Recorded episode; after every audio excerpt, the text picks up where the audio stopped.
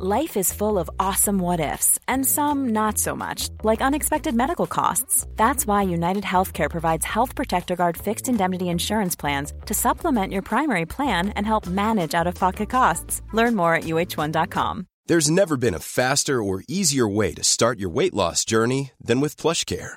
PlushCare accepts most insurance plans and gives you online access to board-certified physicians who can prescribe FDA-approved weight loss medications like Wigovi and Zepbound for those who qualify. Take charge of your health and speak with a board-certified physician about a weight loss plan that's right for you.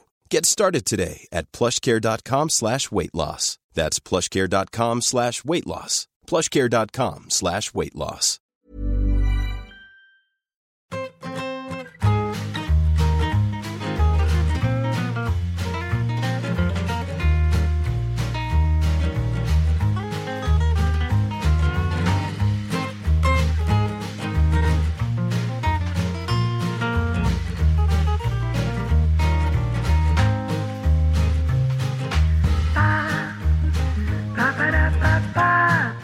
Acordé de la película aquella, La Guerra de los Ah. Botones.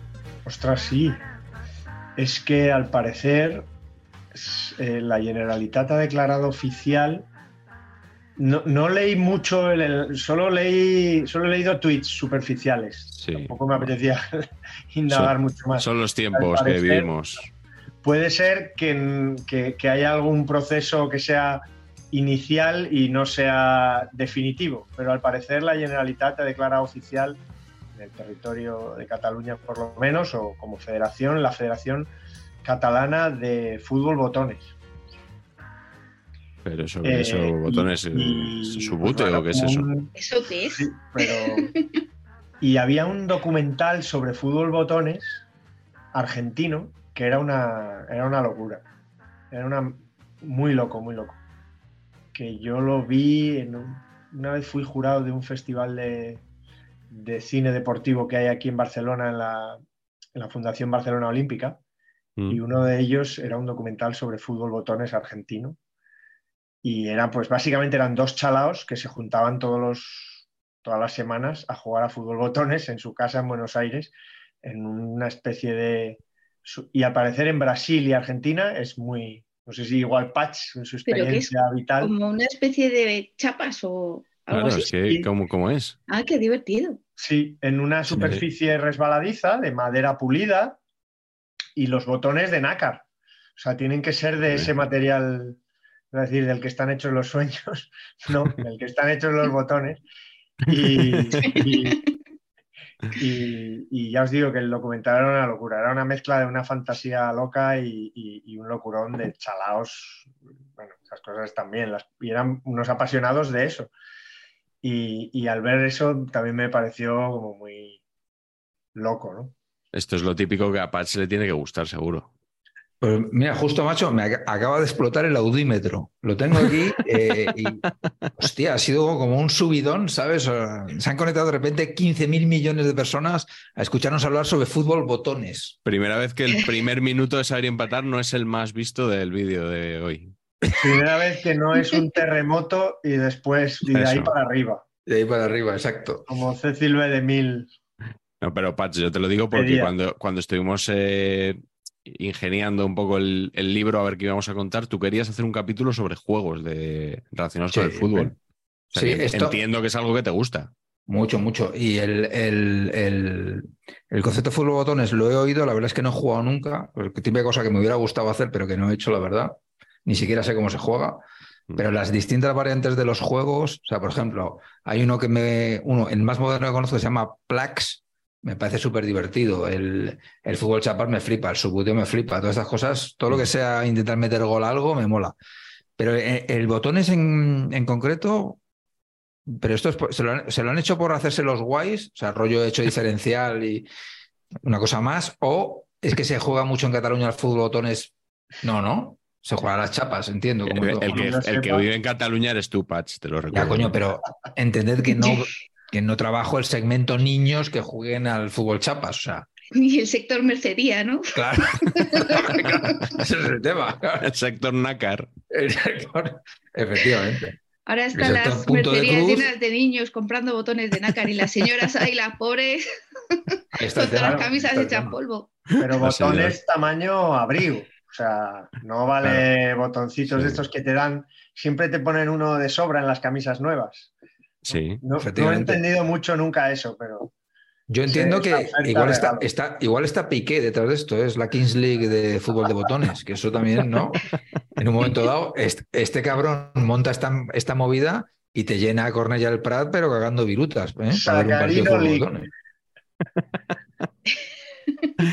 A ver si estamos desaprovechando una oportunidad, ¿eh? Claro, es una oportunidad de negocio. Una más. Aquí nosotros descojonados y de Ahora repente. mismo claro, deja de grabar y vamos a hablar de negocios. El saber y empatar y negocios habitualmente casan, Sí, casan eh, regular, no. ¿eh? ya te lo digo yo.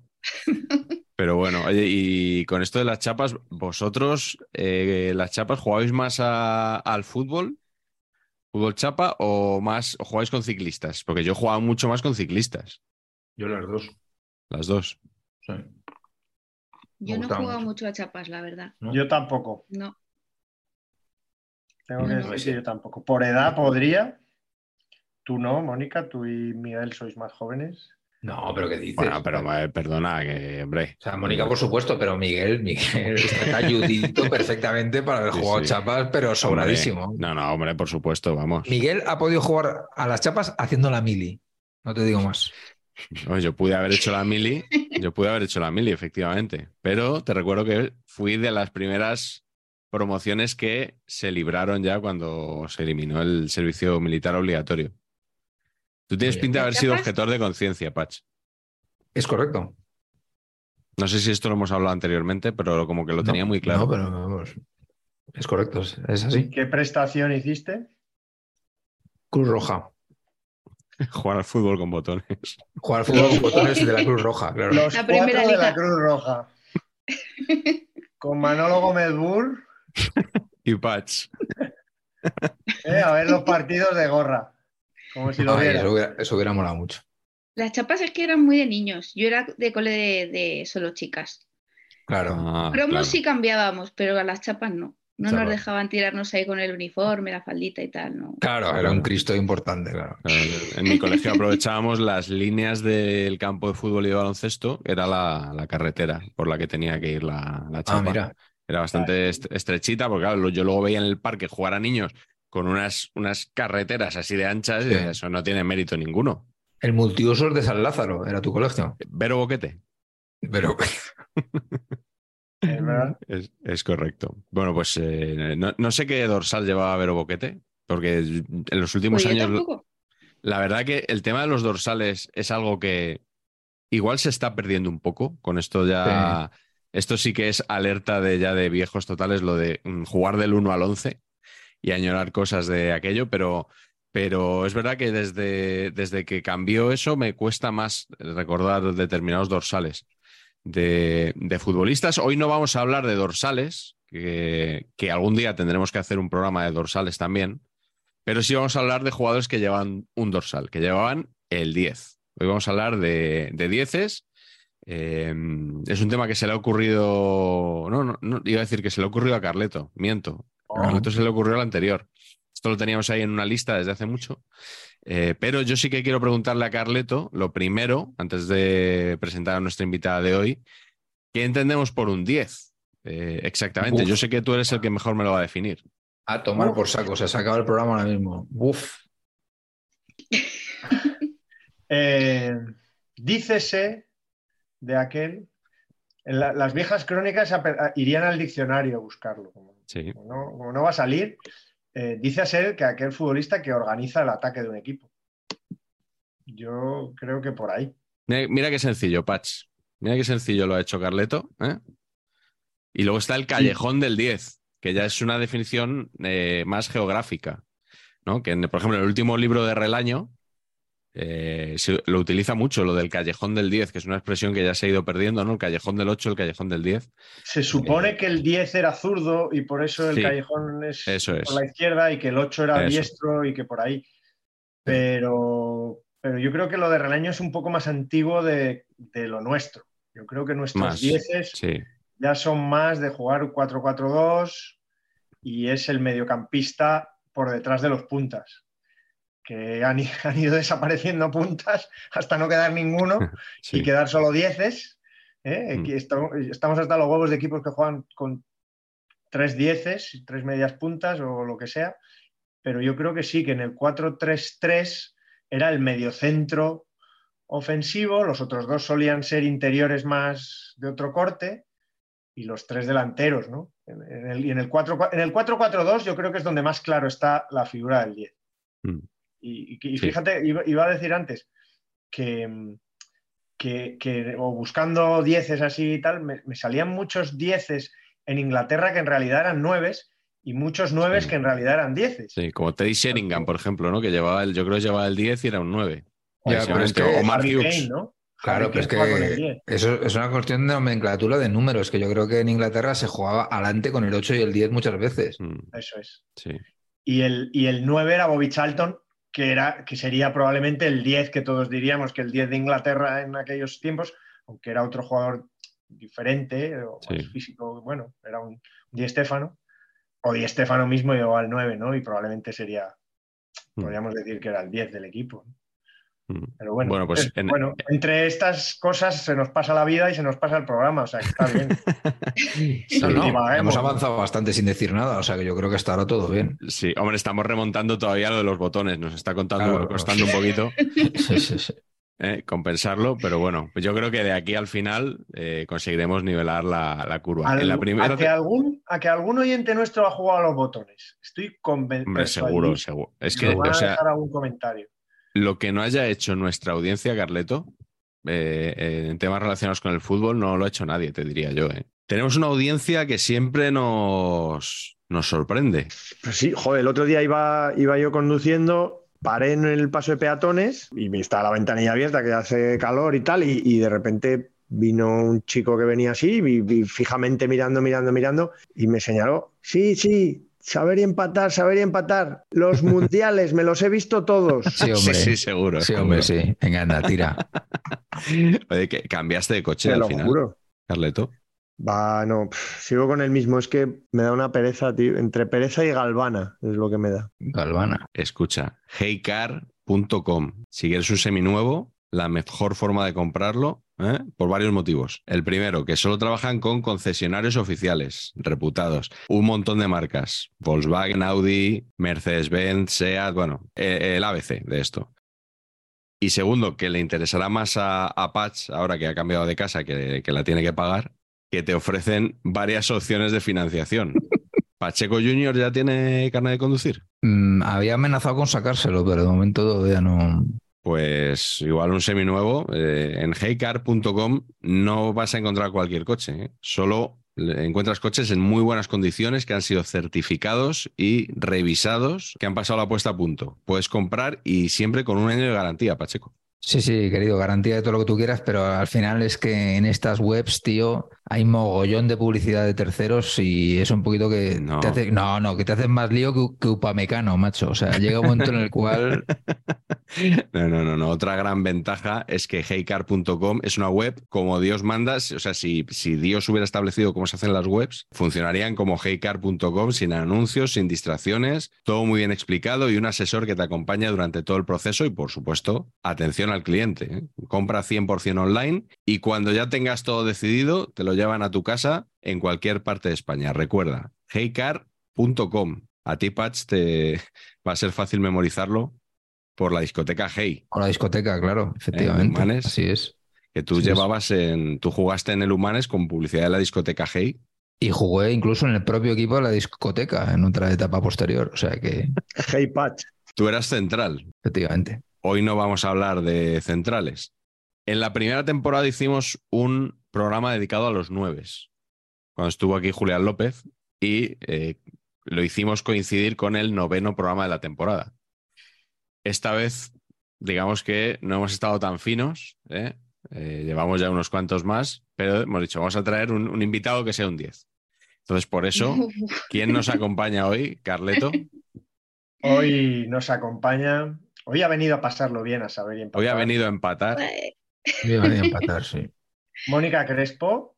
Mónica a la contra en redes sociales, en, la- en esa red azul eh, de la que somos tan adictos, En ese bar de borrachos tan denostado. donde ella pone criterio. Eh, Mónica es la autora de este librito, estupendo, espléndido. Seguimos buscando que, que Libros del Cao patrocine eh, Ya tarda, ya tarda. empatar, porque Ya no hacemos tarda. más que traer a hooligans ilustrados, como nuestra hooligan ilustrada de hoy. Eh, es el primer libro, además, eh, de, de- de esta colección dedicado exclusivamente al, al Atlético de Madrid femenino, al. Féminas.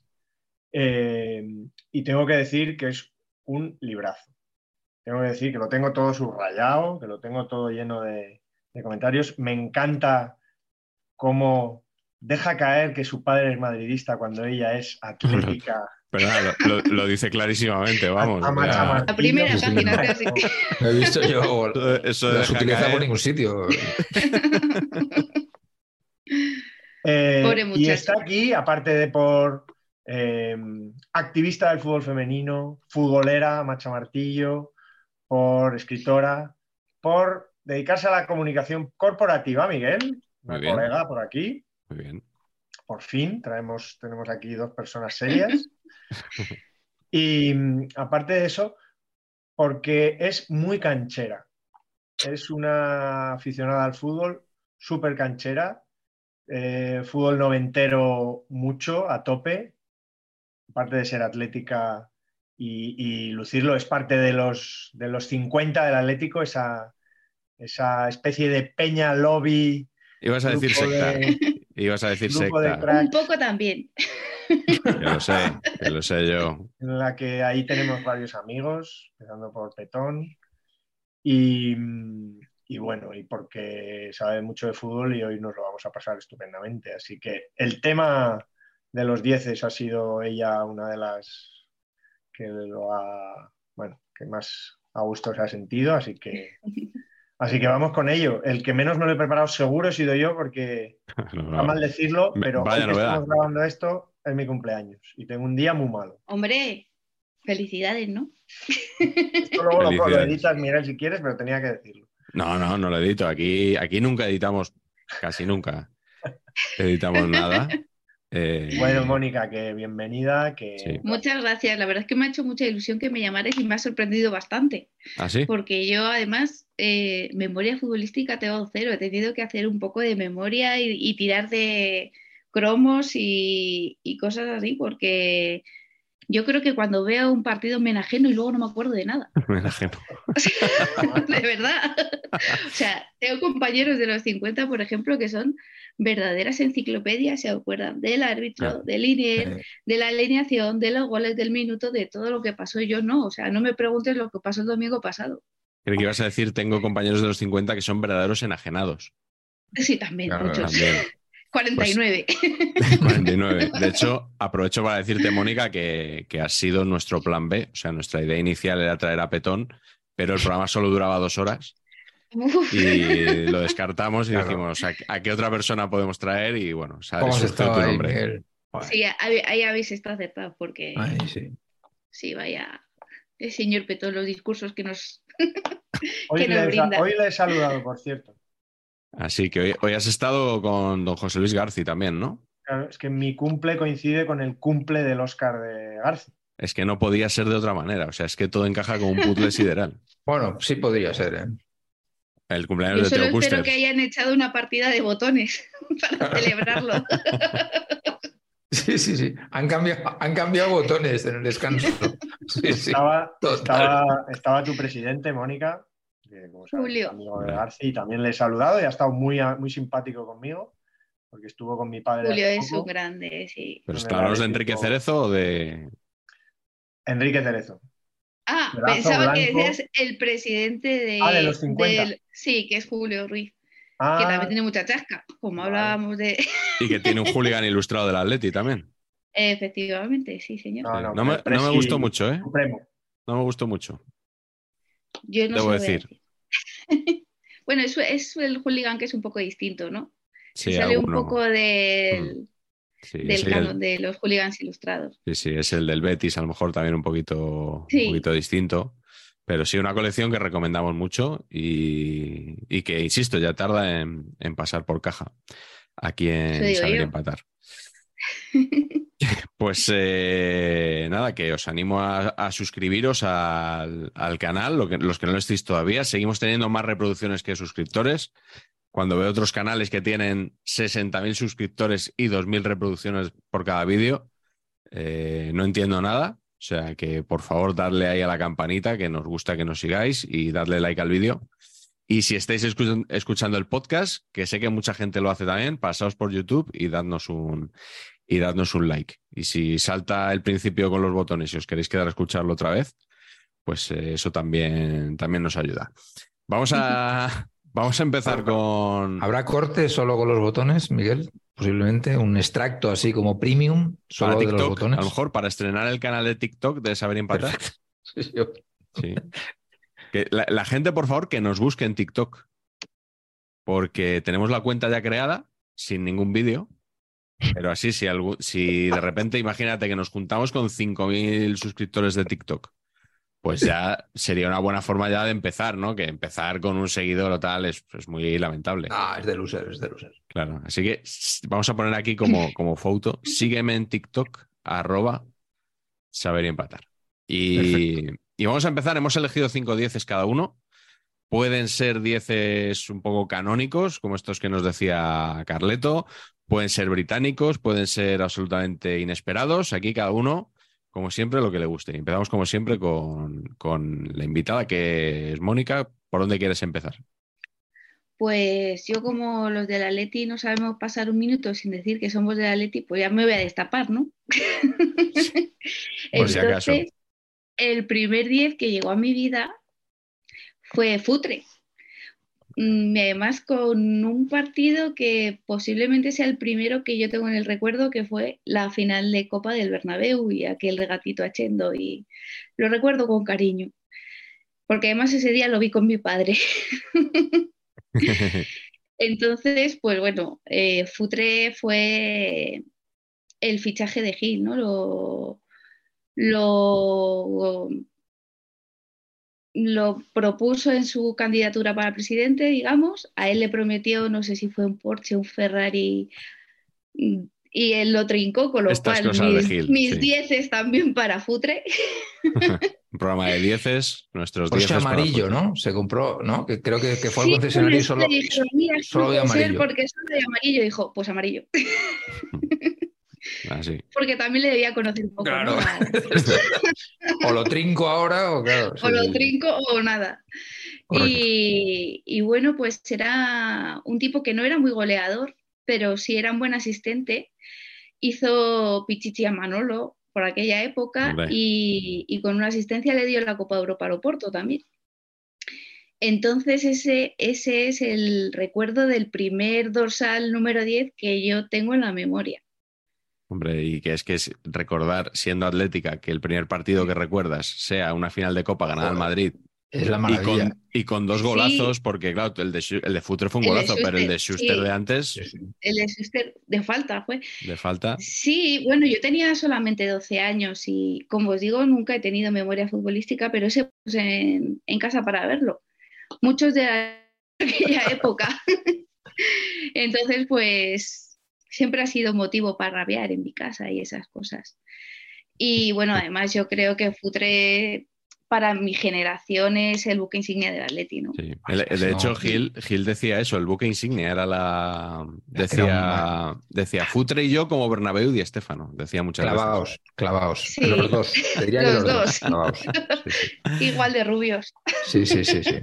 Pero bueno, el, Madrid lo quiso fichar alguna vez a Futre también, ¿eh? ¿Recordáis? No sé si cuando salió al Milan o al Benfica. Estuvo cerca estas- ahí el Madrid de echarle el guante, ¿eh? Está sí, estuvo en el Benfica y Sí. después lo fichó, creo que al año siguiente, el Olympique de Marsella, que también tuvo problemas. Este muchacho iba metiéndose la boca del lobo porque creo que los descendieron por amaños. Sí, sí, sí. Compraron Y- la época Y de. justo Tapie, después creo de que quiso sí. ficharle el Madrid. Sí, Sí. La, la época post-Copa de Europa del, del Olympique de Marsella, que se cumplen Mm. ahora 30 años.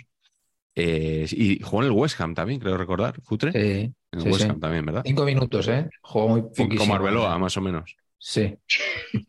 Una cosa de Futre que me, que me admira y me maravilla absolutamente es que no sé si están escuchando ustedes, eh, que se- si no lo están haciendo, se los recomiendo vivamente, Sí. el podcast eh, Refugiados en el Balón, Hombre, el de nuestro amigo Juan López nuestro amigo Córcoles. López Córcoles, eh, sensacional, que es flipante, ¿no? Y que habla esto de los jugadores serbios, croatas, macedonios, etcétera, que, que vivieron la guerra jugando en el fútbol español. Y claro, a mí me maravilla cómo hablan de bien español, es alucinante todos. Mm. Bueno, pues Futre es exactamente todo lo contrario. Lleva 85 años en España y no hay Cristo que le entienda. No. O sea, Tío, o sea, es auténticamente Antonio Zores, eh, Paulo Futre. Sí, Yo- sí, además se ha convertido en un personaje en Twitter, ¿eh? Claro, claro, sí, sí, total. Sí, Sí, sí. siempre muy. Siempre muy, pues eso, muy, muy atlético, ¿no? Muy haciendo gala de, Sí, sí, de eso. sí. La he entrevistado en Jotdown también. No sé si Patch, que es el que más lo lee. Salió, No, no, no he ayer, una, leído. salió ayer una entrevista con Paulo Futre. Sí, Ayer yo lo he visto, pero no he podido leerla. Ayer de hace dos semanas, sí, sí. Desde hace dos semanas. Bueno, ya hemos dicho que estamos grabando en el día del cumpleaños de Carleto, que todo el mundo sabe cuándo es, Claro. porque todo el mundo lo tiene agendado para felicitarle. Sí. Por el Oscar de García. Hordas de fanses. Pero oye, de lo de Futre con el 10, yo creo que inaugura una categoría que es el 10 lo lleva el bueno del equipo. Sí, es O sea, sí, sí, Da sí. igual de que juegue, ¿no? O Sí, sea, sí. En este caso, Futre pues, podría ser extremo, en realidad era punta con dos puntas, extremo, da, da igual. Pero como era el bueno, llevaba el 10. O sea, ya empezaba que, que no había no, era, no había debate, ¿no? Mm. Yo creo que es otra, otra posible, si hubiera Sí. ¿no? definiciones, sería otra posible acepción de, de nuestro diccionario. Absolutamente, el bueno. El. 10, el bueno. Mm, la más sencilla. Sí, pues. son tipos como creativos, ¿no? Un poco locos o libres en el campo. Mm. ¿no? Siempre suele ser el jugador un poco más destacado del equipo, diferente. Pero en el caso de Futre a los atléticos, ¿no llegaba a veces a poneros nervioso con su individualismo? Porque era muy chupón. Yo creo, yo creo que sí, aunque ahora eso Sí. no se recuerda tanto porque al final te quedas con lo bueno, ¿no? Pero me da la impresión de que sí fue así, en algún momento, ¿no? Sobre todo yo creo la- los- las primeras temporadas. Yo creo que de- quizá las primeras temporadas de fútbol en Atleti no fueron tan, tan buenas. No sé, ha- hablo un poquito, no sé, es Uf. el recuerdo que me quedó, ¿eh? Es que tengo un recuerdo magnífico de Futre. De todas, sí. Qué, qué- qué jugadorazo. O sea, de... Sensación también de podía haber hecho más de lo que hizo a nivel Mm. carrera. O sea, me Sí. parecía que había más, pero me parece un maquinón absoluto. Mm. Por cierto, Miguel, eh, he hecho un trabajo de investigación una vez más. Una vez más. Como ¿Y me habéis liberado el día a día, pues al final puedo dedicar mi, mi tiempo a investigar y lo que he hecho es que resulta que dorsales 10 fijos hay desde la 95-96, como bien sabéis, en el fútbol español. Sí. Entonces, he hecho un listado con los números 10 históricos de los cuatro eh, grandes de España, cuatro equipos grandes. Uno de ellos es Atlético de Madrid. Sí. Entonces, igual igual procedo- vas a, igual ¿Cuál vas a pisarnos. ¿Vas a pisarnos alguno que vayamos a decir? No, no. Igual. sí, voy a leer simplemente. Pues eso ¿Cuál es que el vas a. cuarto que- grande, Patch? Ah, bueno, llegaremos. Llegaremos. Criterio mío, por supuesto. Una pregunta procedente. Empezamos bien, Pantich, y vamos para allá. Juninho, Celso Ayala, Correa, el PTT, Jorge Larena, Kezman, Kun Agüero, Reyes, Arda Turán, Oliver Torres, no nos acordábamos, No, Carrasco y Correa. El otro, Angelito. El otro Correa. Ups, ¿no? Ahí hay luces y sombras. Ahí hay cosas, ¿no? O sea, Sí, sí, Claro, sí, sí. es que dices tú, Kezman, Kun Agüero. Dices, uy, hay, hay un salto cuántico aquí que, Ahí ha habido comunicación corporativa, claramente. Sí, sí, sí. Y eso que han empezado fenomenal, ¿eh? Porque Pantich y Juninho, todo bien, son Sí, dos sí. dieces, cada uno en lo Sí. suyo, dos dieces de putísima madre, vamos, buenísimo. Bueno, y Arda Turán también tuvo ahí Sí, también. su momento de luz en el Atleti. ¿Os acordáis no, Luego ya todo fue sombra y armas. Nos parece que bien traspasado, Arda. Hombre. Sí, Eh, que- ¿Os acordáis del ardaturanismo? Sí, Sí, sí, el icono pop.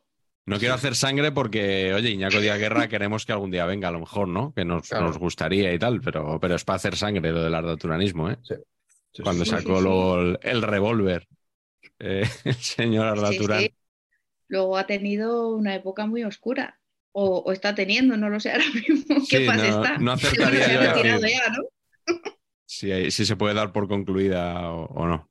Pero bueno, Bueno, es pues, que eh, además en el calderón tirarle una bota a. Olivier, imagínate. Sí, sí. tremendo, eh, tremendo eso. Bueno, Patch, pues ya que has estado ahí investigando, sigue tú. ¿Con quién vas? Pues yo he puesto a lo que yo considero que es el 10 por antonomasia, que es Iván de la Peña. Hombre, otro programa que nos, que nos hablas de Iván de la Peña. Jugador que, lo- no, lo hablo por Tu por segundo jugador favorito. Mi, mi segundo jugador favorito. Eso has No, dicho mi tercer vez. jugador favorito. O sea, es el jugador favorito post-butragueño. Es mi orden Ah. butragueño, López Ufarte, de la Peña. Este es mi orden de tres. Ah, bien. Pero bueno, o sea, de la Peña, que para mí es un 10 absoluto mm, bestial en, en varias facetas, no solo en, en organización, en pase último, es una cosa buenísima. Joder, he estado investigando una vez más, mis queridos amigos, estoy ya petado de investigar, o sea, no me da más Google. No, no, me he tenido que meter en chat GPT, o sea, ya, ya, o sea, a lo loco, ¿no? Madre mía. Sí, sí, así ha sido. Y entonces resulta que solo llevó el 10 en el Olympique de Marsella, que jugó como 12 partidos.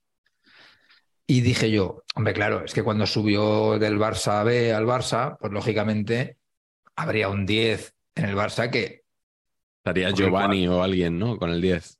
No, no, mucho peor, Cuellar, Ángel Cuellar. Ángel Cuellar.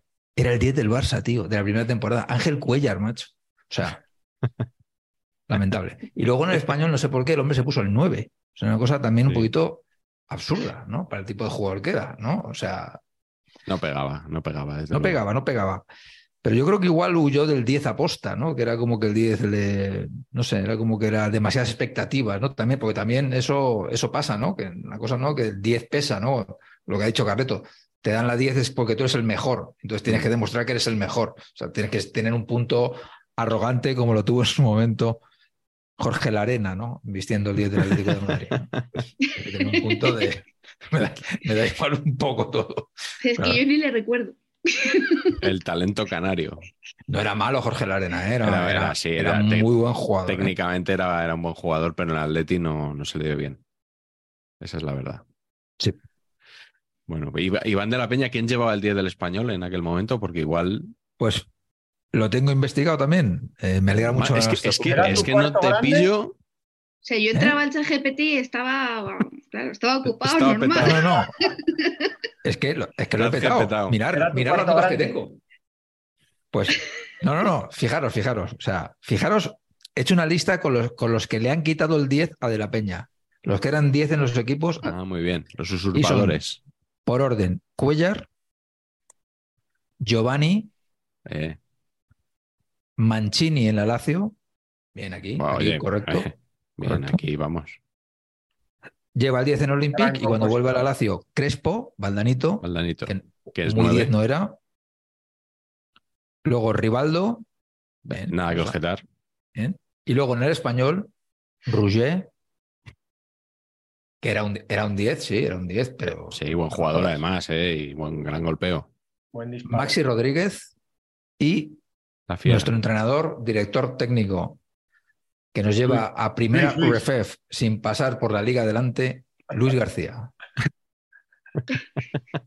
Cuando Liga adelante, ¿qué, emita- qué, qué atrás te has quedado, eh? Liga adelante. Cuando esto se emita, Liga Smart estar en Bank. segunda división.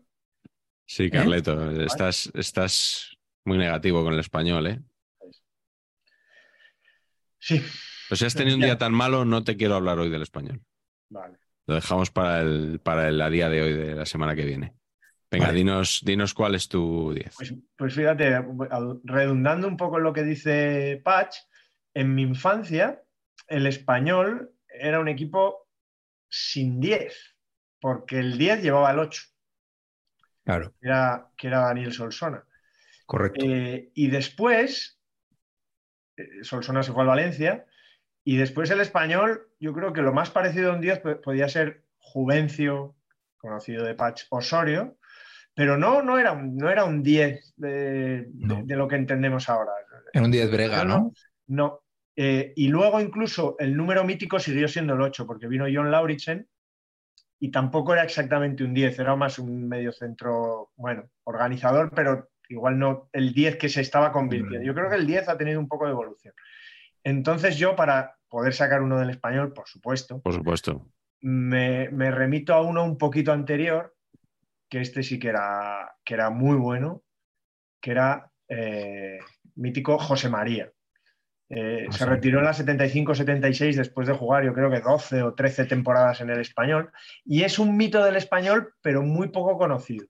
O menos conocido, porque esas épocas, bueno, ya empiezan a estar un poco pasadas, digamos. Pero José María García Lavilla. José María García. Sí, mira, José María García. Eh, y bueno, su, su- era, era alto, era así un poco más espigado. Ah, Entonces no era el mismo. Una zurda. una, una zurda muy buena. Tiraba las faltas, buen disparo de media distancia, goles, internacional con España, por supuesto, en una época, digamos, complicada, finales de los 60, primeros de los 70. Y bueno, empezó en el Oviedo, jugó varios años allí, fichó por el español y ya os digo que aguantó por lo menos 12 temporadas y, e- ese sí que era, digamos, un 10 más parecido a lo que ahora sería, ¿no? Porque había puntas, jugaban con delanteros y él, que jugó también un tiempo con Solsona, compartían los dos, Solsona era el 8, era más el, bueno, el interior pequeñito que caracoleaba y él era pues un 10 llegador, metía goles, box to box. Y, siempre me ha parecido un caballero del fútbol que, que tío muy educado, muy sobrio, se volvió a Asturias después y ha vivido allí siempre. Y hace unos años, paseando por Rambla Cataluña con mi padre, en una visita mía a Barcelona con los niños y tal, pasaba un señor ya mayor, pues, pues una generación mayor que mi padre, y, y y yo iba con mi padre hablando y nos miramos y, y el Rafa, hombre, José María, tal, y, y lo conocí ahí. eh, pues todavía tenía un par de pisos de cuando había vivido en Barcelona que había mantenido y tal, y, había venido creo que a, que a venderlos, pues, mucho tiempo después de, de- de retirarse. Y nada, un señor súper educado, súper majo y un icono del español que tiene también puerta, aunque eso no es muy difícil, ¿verdad, Patch? Bueno, en este Pero- caso, muy merecida. Pero sí, pero en este caso sí. Pero, pero bueno, que yo creo que eso está un pelín olvidado porque esa época, a pesar de que fue una época que la 72-73 con Santa María de entrenador, creo que es la mejor clasificación, que el español peleó la liga hasta el final y fuimos terceros. El español no ha sido nunca siquiera subcampeón de liga. El máximo que hemos sido ha sido terceros. Con Javier Clemente en la liga de playoff y en esta 72-73. Así que nada, José María. Un Bueno, pero te digo que Cooligan hace una camiseta histórica del español y ¿qué dorsal elige? El Eh, amigo, el 11. El 11. Es que el 11 es muy bonito. ¿eh? Yo reconozco que a mí el 11 me. Bueno, obviamente por tradición familiar, pero el 11 me parece el número carismático del fútbol. ¿Tú siempre has jugado con el 11, Carleto? No. Desde que me gusta y de que juego en equipos de pacotilla con perdón, eh, o selecciones de literatos de pacotilla con perdón, que puedo elegir el número, entonces sí que llevo el 11, pero siempre llevé, casi siempre el 9. Ajá. Bueno, Tú eras un 9-9, ¿no? Sí. 9 sin, sin velocidad ni carácter. O sea, una perla. Eh, ¿a quién- qué, qué 9 sin velocidad ni carácter se os ocurre? Porque Morientes. un Morientes, por ejemplo. Bueno, tenía algo de carácter, sí tenía, ¿eh? Velocidad no mucho. Pero era muy bueno, joder, Morientes era muy bueno. Sí, era, un- era un buen Era 9. un Buen delantero centro. Bueno, cierro yo la primera ronda. Yo me voy a volver a la infancia también y me, me agarro al concepto ese de, de que el 10 lo lleva el bueno. O sea, quiero que os ubiquéis mentalmente en, en mi México 86. Porque no, no, no voy a hablar de este, ¿eh? No voy a hablar de este. Ah. Eh, prim- mi primer mundial. Primer mundial que yo veo. Porque en España 82, me acuerdo del naranjito, pero yo no, yo no sabía que detrás del naranjito había un torneo de fútbol. Y entonces yo llego a México 86 y ahí me dicen, el mejor equipo es Brasil. De estas cosas que, que te dicen, ¿no? De bueno. ¿Y el, ¿Y el bueno de Brasil quién es? Pues obviamente el que lleva el 10. Sócrates Brasileiro Sampaio de Souza Vieira de Oliveira. más conocido como Sócrates, afortunadamente. Eh, y, y este señor, que era un tallo también de 1,90. Sócrates, afortunadamente, es un nombre precioso. Sería un Sócrates, nombre precioso. afortunadamente. ¿Te imaginas? Me gusta, me gusta, me gusta. Sócrates, afortunadamente, en los cromos. Maravilla. Al, al Benson Señora también. al Sí, sí. Benson, señora. Eh, pues eh, Sócrates, afortunadamente, eh, me, me marcó por eso y, y la verdad que cuando le, le veía a mí me impresionaba ver a, ese jugador, que luego falló el penalti también contra, contra Francia en la célebre tanda. Y sobre todo porque eh, entonces te podía parecer un gran jugador, uno que eh, había jugado una temporada en Europa irregular sobre todo. O sea, porque estamos hablando, lo, tengo aquí apuntado, Patch no es el único que investiga, que jugó una única temporada en la Fiorentina que quedó novena en la Serie A. O sea, es que no entró ni en la UEFA. Metió seis goles, jugó 25 partidos. Eh, bueno, toda su carrera en Brasil y luego un mito por, bueno, pues por lo que todos sabemos, ¿no? Temas políticos, sociales, fundamentalmente. Falleció ya hace algunos años, hermano de, de Raí, que tuvo un momento ahí de que parecía que apuntaba al estrellato y bueno, se quedó en, se quedó en bastante poco. Pero, pero bueno, yo mmm, por decir el primer 10 que creo que me marcó, antes incluso de Maradona, en ese mundial, para mí el, el, la estrella de México 86 iba a ser Sócrates y acabó siendo Maradona. Eh, no lo he mirado, pero, pero yo siempre he asociado a Sócrates con el 8 y a Zico con el 10. En, no, no, sí. no, no, no, si lo he asociado es un recuerdo falso, que eso es que mm. uno se crea.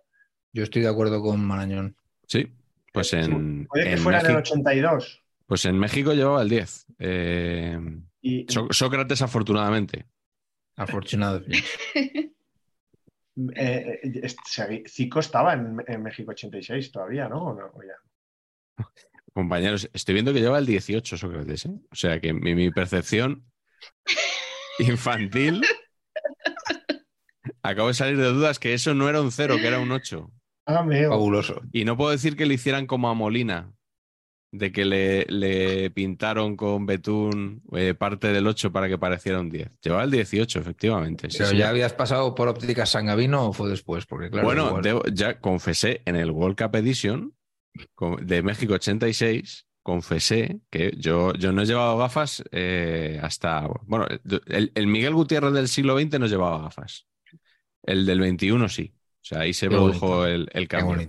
Pero yo confesé que la mano de Dios yo no la veía por ningún lado. O sea, ponían la repetición y decía mi padre que la ha metido con la mano. Que la y yo decía, ¿qué dice? Que la ha metido con la mano. Pues si salta y mete gol. O sea, y yo no lo veía.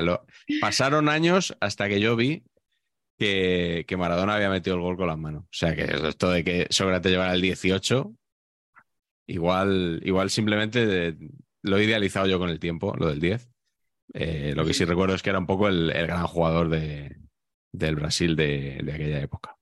Así que bueno, espero que me lo aceptéis porque... Hombre, sí para, para, jugar contigo a los botones. Yo lo recordaba con el 8, o sea, sí, imagínate, sí. tú con el 10, yo con el 8, el 18. Ven entre los dos y, y para Zamorano sería el 9 del equipo. Efectivamente, así es. Bueno, vamos con la segunda ronda. Eh, Mónica, ¿con quién vas tú ahora? Venga, pues yo había seleccionado a Ronaldinho, pero voy a improvisar. Anda. Vamos ahí, freestyle, Porque nos voy gusta. a meter una morcillita de lo mío que es el fútbol femenino. Hombre. Muy bien. Porque antes hablábamos de Vero Boquete y de los dorsales. La verdad es que no recuerdo con qué número jugaba Vero Boquete. Bueno, sigue en activo. Pero, y, Rica, el... rica. Sí, sí, sí, sí. Eh, los dorsales en el fútbol femenino son un sin Dios. O sea, nosotras Mm. hemos tenido una delantera con el 4. No, no, no, no, Pero-. A lo toquero casi. Sí, sí, bueno, ahí es lo que queda cuando llegas. Y como pueden llegar en cualquier momento de la temporada, pues lo que queda. Claro.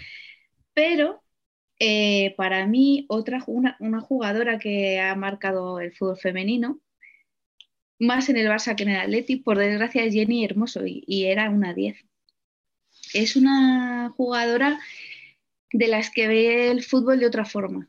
Distinta y con un guante en, la pie, en el pie. Y bueno, además es, tuvo la culpa de subir a Leti Feminas a, a primera con un gol un poco de uña, pero ahí está para la historia. Claro, da Sí, sí. igual. En Hace poco- gallego. Sí, sí, por ahí un poco. Pero, pero sí, quizás sea la, la mejor 10 que hemos tenido en la Bueno, ha vuelto ahora la selección española en medio de toda esta polémica que hay. Y, y yo la recuerdo como una de esas primeras jugadoras diferente. Luego vino Alexia y, y Virginia Torrecilla, que también tiene una visión del juego distinta, y, y Sonia Bermúdez, que era más un 8, pero, pero Jennifer para mí es la 10 de, del fútbol femenino español. Yo, recuerdo, bueno. o, creo recordar, corrígeme, que en el, en el último mundial eh, se ponía alguna jugada suya, eh, lo vi mucho en redes, como ejemplo de que en el fútbol femenino también se pueden hacer cosas bonitas con el balón. Sí, sí, sí, Eh, sí. Creo que era, que eran, que era alguna jugada de, de Jennifer Hermoso. Sí, es. eh, a ver, el fútbol femenino es mm, distinto al fútbol masculino, eso está claro, es mucho menos físico y hay jugadoras que tienen mucho talento y ella es una de las primeras que lo ha demostrado. Y bueno, pues por eso ahora está haciendo las Américas y así que ha tenido una carrera de éxito, sí. Creíamos que iba a volver aquí, ¿eh? ¿Qué tal la Liga Mexicana? Porque así, así contado, así de Dicen, primeras, pues, suena dicen un que poco, es de las más, de las Pues más deben- ¿no? Deben suena estar un poco a poniendo Maradona mucha en pasta. Sinaloa. A mí me suena un poco a Maradona en Sinaloa.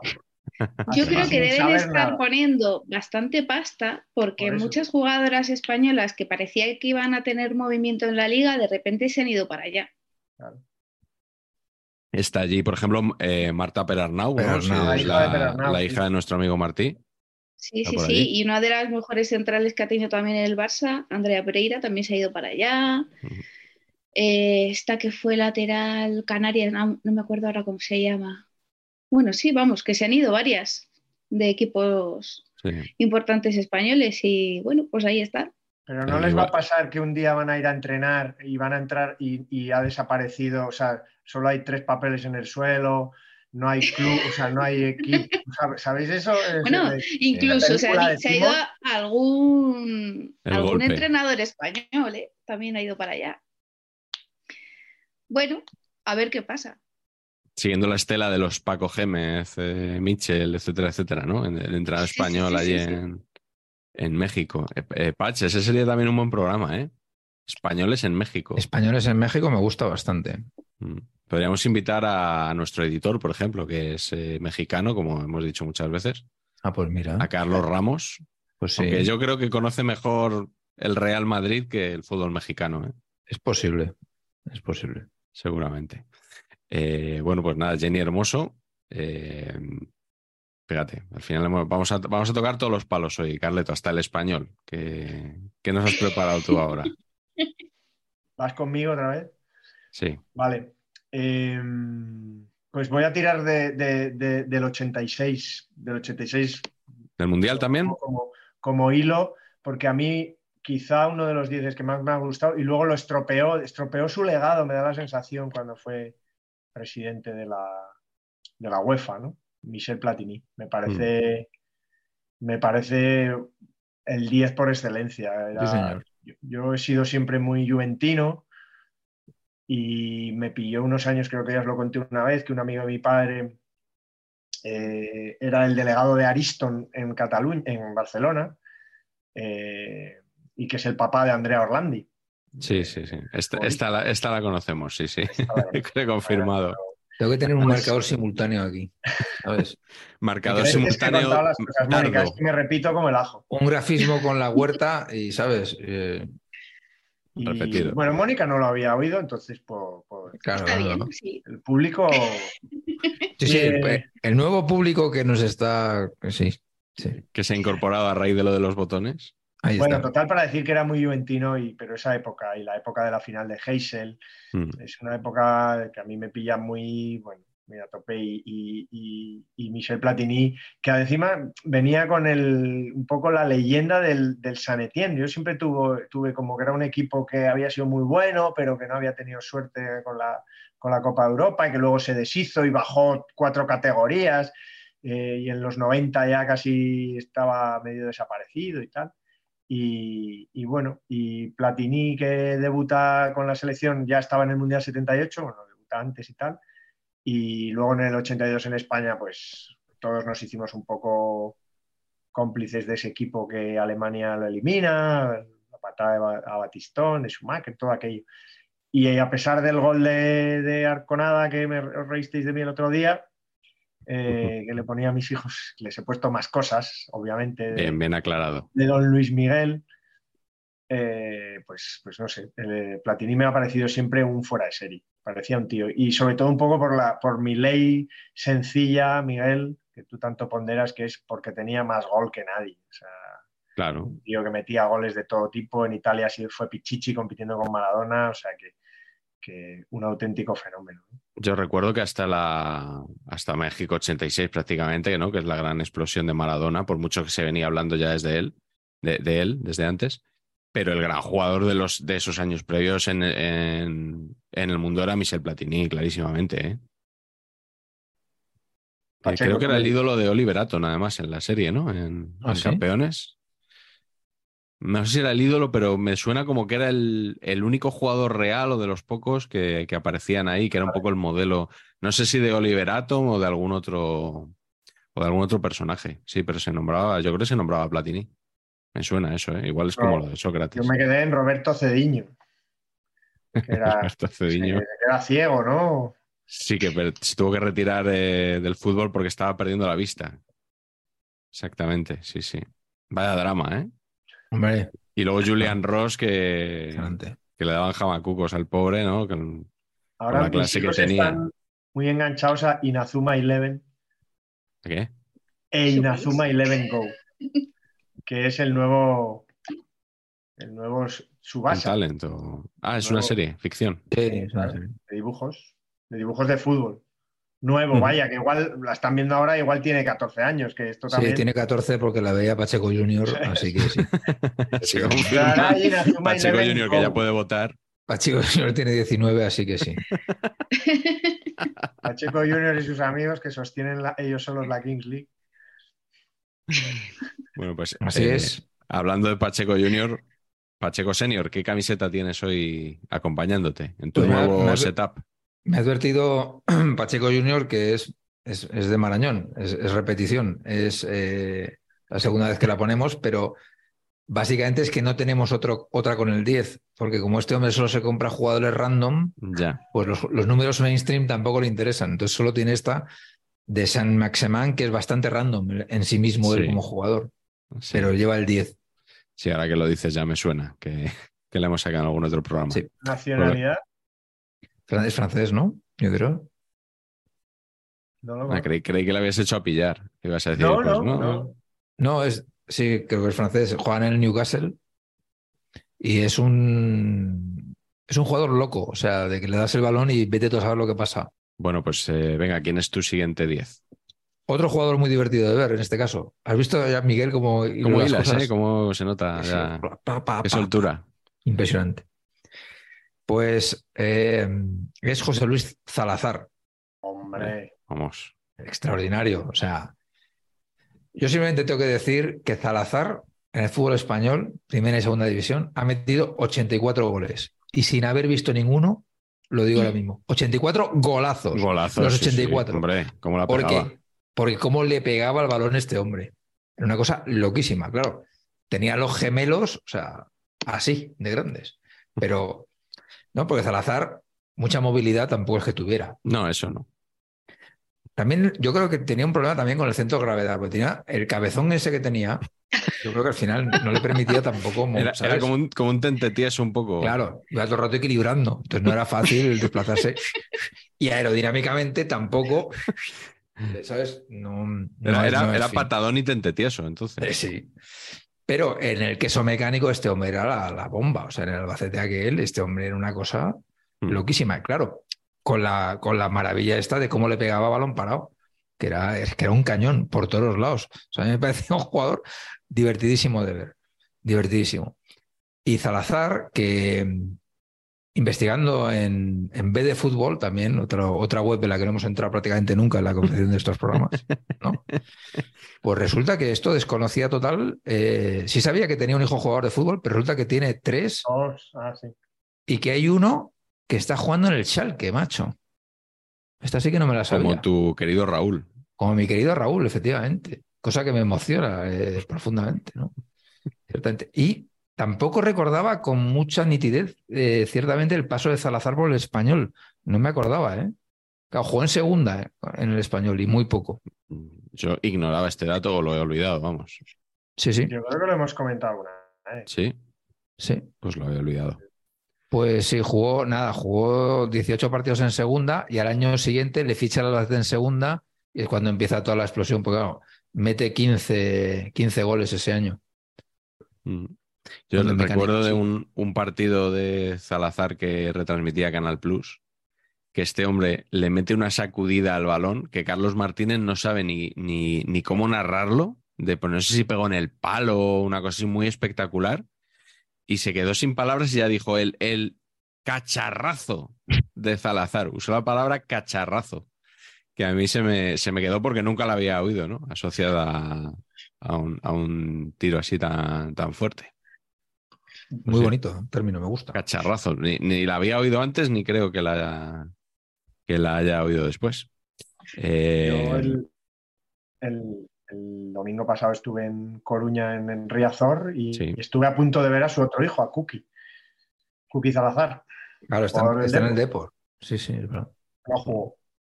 bueno, Kuki, Kuki Silvani, ¿no? Era el, el mítico. correcto. Cookie. Este es con dos Ks. Este- el cookie era CQ Sí. y este es con dos Ks. Silvani era como mandan los cánones, ¿no? Esto ya desde ahora no, no nos gusta. Eh, bueno, va- vamos a empezar un poco a salirnos aquí del, del tiesto con mi siguiente jugador, que es el señor Lasana Diarra. Eh, yo creo, Pacheco, que debes, eh, si tienes la lista de los jugadores que han llevado el 10 en el Real Madrid, sin duda, Pero bueno, no. procede y, y luego comentamos.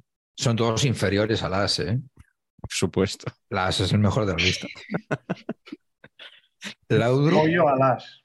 Pollo Nas, exactamente. Rosticería. Vamos allá.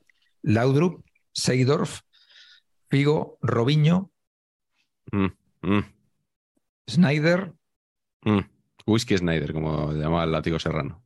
Las, Ozil, James y Modric. Tampoco te creas tú que hemos estado aquí muy finos, ¿eh? En el- Hombre, empezó bien, ¿no? De lo que has Ha leído. empezado, Empezó, sí, de, empezó más a bien. menos. Y luego ya Luego hay una, una curva muy acusada. luego ha habido abajo. baches. Pero bueno, Modric, la verdad que, que parecía que lo cogía para un ratito, ¿no? Para retirarse y tal, y al final, pues Sí. yo creo que es como el, el que, el, el jugador que más puede hacer por devolverle a ese dorsal lo que alguna vez pudo significar. Porque lo de, lo de Las Diarra es muy curioso. Yo recuerdo que en, aquella época que de vez en cuando acudía así a, actos, presentaciones y tal, yo fui a la presentación de Las Diarra eh, con, con, como periodista, obviamente. ¿no?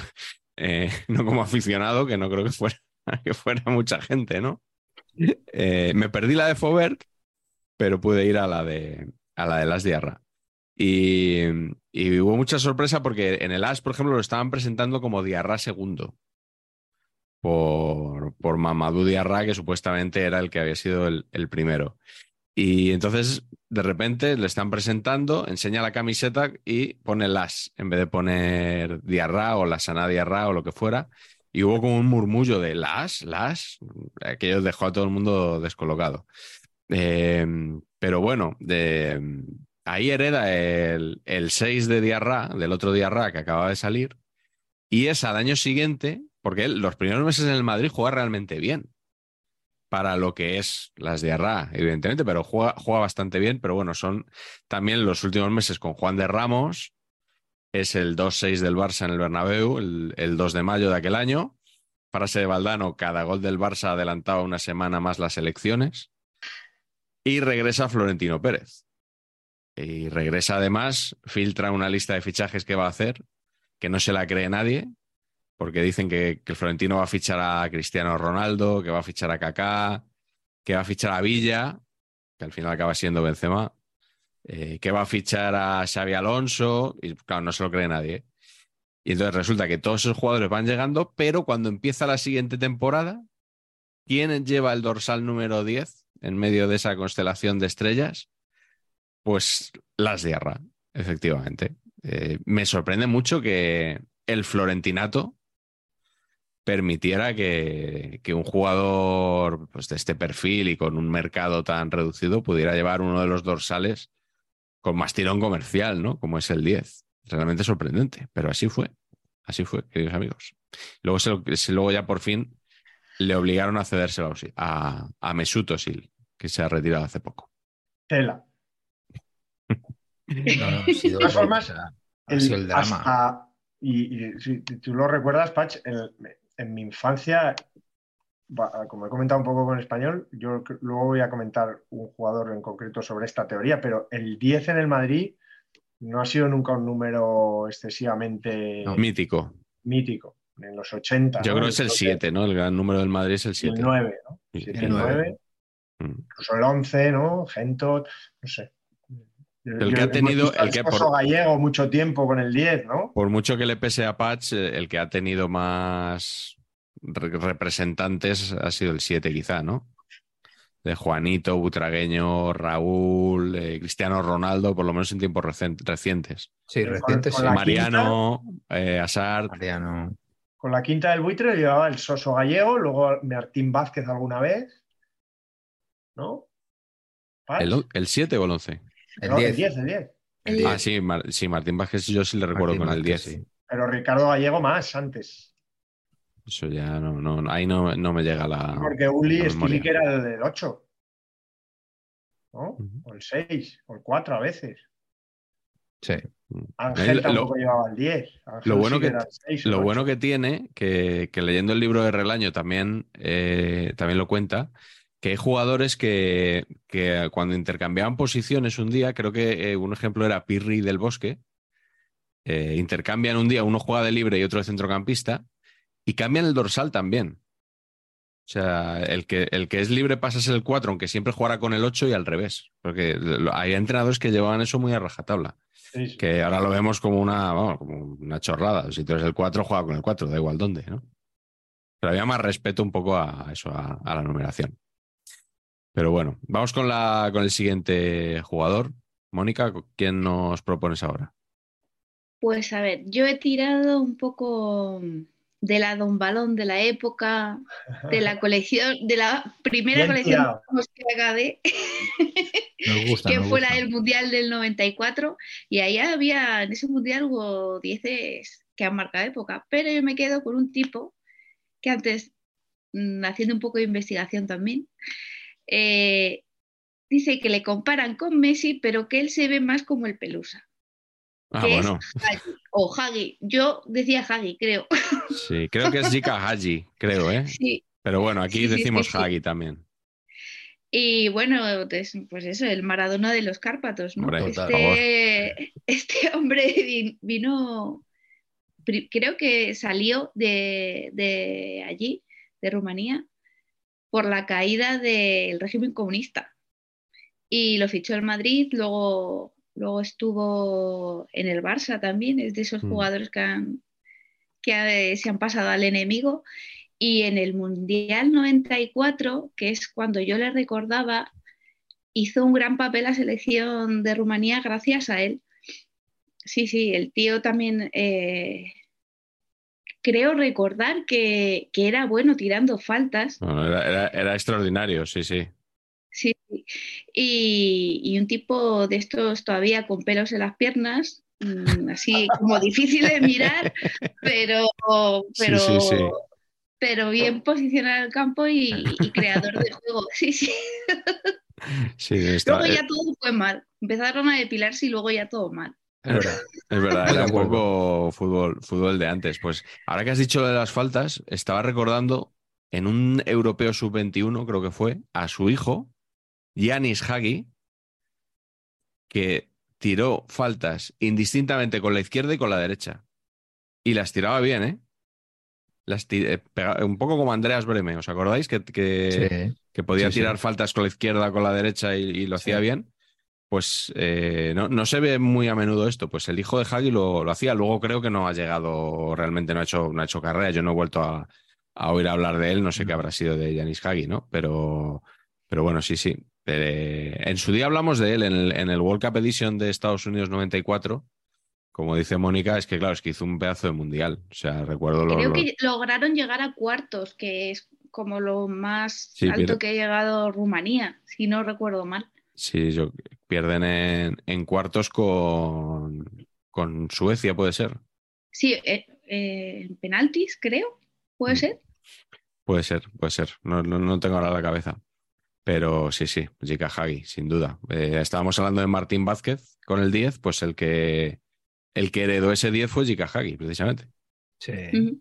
En, eh, en mala suerte Madrid. para empezar con Tenerife, ¿no? Que, que yo creo que metió un- unos golazos. Un ¿no? golazo, o sí, dos uno, golazos uno. Metió un gol hierro y otro, y otro Jika Hagi, ¿no? El, en, el 2, casa. en el 2-3, el día de Sanchís y, y Paco Bullo ahí ensayando, ensayando la jugada. Pierluigi Gerubino, pero, Y pero si, esa liga la gana el Madrid, allí, eh, pues, yo sí que creo en esas cosas.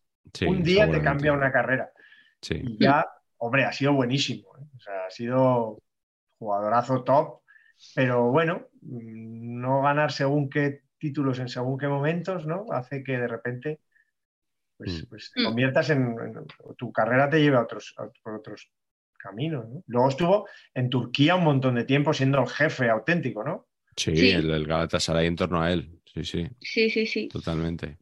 Eh, por cierto, Giannis Hagi, por lo que he visto, jugó una temporada en la Fiorentina, otra en el Genk. Y las últimas cuatro temporadas, según otra gran fuente que es Wikipedia, eh, pertenece al Glasgow Rangers. Pero la, temporada presente creo que no está jugando, no sé si estará lesionado o, o que no, o que no cuentan con él. Pero bueno, en aquel europeo tenía muy buena pinta, pero bueno, ya sabemos que esos jugadores pues no siempre, no siempre llegan. Cool fact a crocodile can't stick out its tongue. Also, you can get health insurance for a month or just under a year in some states. United Healthcare short term insurance plans, underwritten by Golden Rule Insurance Company, offer flexible, budget friendly coverage for you. Learn more at uh1.com. Carleto, ¿con quién vas tú ahora? Pues un poco recordando eso, ¿qué, qué futbolista de mi infancia, eh, ya os he dicho que en el español, pues eh, el número más, el 10 no era un, era más el 8, ¿no? De Solsona Lauritsen. Eh, pues de aquella época, el Madrid, como os he comentado, Ricardo Gallego no es mi tipo de jugador ideal. eh, y, y- y del Bosque era un poco anterior, ¿no? Ese sí que llevaba el 10, yo creo, ¿no? Y, El anterior. ¿De- ¿Del 10 del bosque? ¿no? Sí. Paz, Más del 6, más del 6, pero no. Me pillas. 10, yo creo que cuando, cuando del bosque el 10, yo creo que era Velázquez más. pero con Stili que Ángel del Bosque, ese mediocampo, ¿no es del Bosque el 10? Pues igual, igual estilo. Pero fíjate, que, pero... sea quien sea, no sé, Uli yo creo que, no- que llevaba más el 8, ¿no? Uf, O el 6, no sé. Y Ángel. no- no es carismático, digamos, quien llevaba No. el 10, ¿no? En, en ese Madrid, ¿no? Así como no, no, no. pues, eh, 7, 9, 11, ¿no? Juanito Cunningham y, bueno, Cunningham igual llevó el, el 10 alguna vez también, puede ser. Pero por, por lo que decíamos, por ser el, el diferente, el bueno. 11, 11. pero era el 11, ¿no? O sea que no hay un carisma del 10, ¿no? Entonces, ¿qué, cuál, ¿qué jugador de mi época era carisma en la Liga Española? Pues para mí Jesús Mari Zamora. Descaradamente. Y, al fin, y era tan 10 y era tan bueno que en la selección española en el Mundial 82 era el 10. O sea, ahí no había ni orden alfabético. ¿Y en la, Real, en la Real llevaba el 10? Sí, Sí. sí, sí. Sí, No, pero pregunto, yo, yo era muy pequeño Sí, sí. para fijarme en eso. sí, sí, sí. Diego el 8, Alonso el 6 y estamos en el 10. y, Estoy estudiando ya para, para este verano. y, y- y no sé, me, me ha parecido siempre un tipo. Luego eh, le, es de los típicos que vas por San Sebastián y te lo encuentras por la calle paseando, pero no, quiero decir, no, no en un bar ahí huraño perdido, no, vas paseando por la calle y él va paseando en el festival de cine, tal, es, una, es un tipo absolutamente y era un jugadorazo, o sea, el gol en, en Wembley de la victoria esa del justo cuando, cuando liberaron a Kini y ya os digo, Mundial 82 el 10. Una curiosidad, he estado mirando, en el Mundial de Argentina, ¿sabéis quién llevaba el 10? Que también se empiezan a entender también algunas cosas. En España. Sí. Debería haber sido él y quizá entonces la hubiera metido. Ah, pero no. El 10 era Santillana. ¿Qué dices? Pero bueno, ¿y ese, sin Dios? ¿Qué, es eso? es muy, muy, muy, muy curioso. Fíjate, era un dato que no. Porque el 9 estaría cogido. El 9 estaría cogido por un, o por otro delantero. Estaba Kini, que podía llevar el 9 también, entre ellos, no sé, no sé cómo, no sé cómo, cómo lo harían, si por veteranía o no. Ya sabéis que Argentina, siempre nos vemos esa historia, ¿no? Del 10 de Kempes y que le tocaba por orden alfabético no, y que en el siguiente mundial ya no llevó el 10 Kempes, ya lo llevaba Maradona. Hmm. Probablemente por más por contrato que, por otra cosa, ¿no? O publicitario, o lo que fuera. Oye, eh, pero, eh, pero nada, 10 de mi infancia, Liga Española, el mejor seguramente. Había otros, por supuesto, pero, pero yo creo que Jesús Mari Zamora se lo merece. Estoy recordando ahora que el jugador favorito de Patch, después de López Ufarte, Butragueño y e Iván de la Peña, que es Raúl González, en la selección jugaba con el 10. Así nos iba. Venga, ve, tú con el siguiente. Bueno, yo estado haciendo, es que de verdad no puedo más Estoy trabajando mucho, al final mucha investigación. te van a dar un toque en, en, manifiesto. ¿eh? Hay, una luz diferente hoy en el programa. Así es, así es. no es la nueva casa de Patch. Sí. Intenta buscar, como, como, como Miguel Colás, el golpe de efecto del 10 random, de, pero ¿qué estáis haciendo aquí? Y eh, eh, entro en vez de fútbol y he buscado a ver si nuestro presidente Rubiales quizás en algún momento, por lo que fuera. No. No, pero a cambio, ¿qué es lo que tiene de fútbol? Que es que las conexiones, la serendipia es, magia pura en vez de fútbol. Entonces resulta que cuando estuvo en el Jerez, el 10 era cachorro. Naming sensacional. Este puede ser que fuera el canterano del Athletic, cachorro. Sí, sí. Fue internacional en categorías superiores. y su TX, ¿eh? Ojo, calidad. Bueno, pero no traigo, no, no es este el jugador, sino que este jugador, Lasdar Diarra, para mí imbatible, Celso Ayala con el 10 del Atlético de Madrid. Esto, es lo máximo. sinceramente no lo, no recordaba, Mónica, no sé tú, pero yo, yo no recordaba esto de, de Celso Ayala con el 10. Yo tampoco. Fabuloso.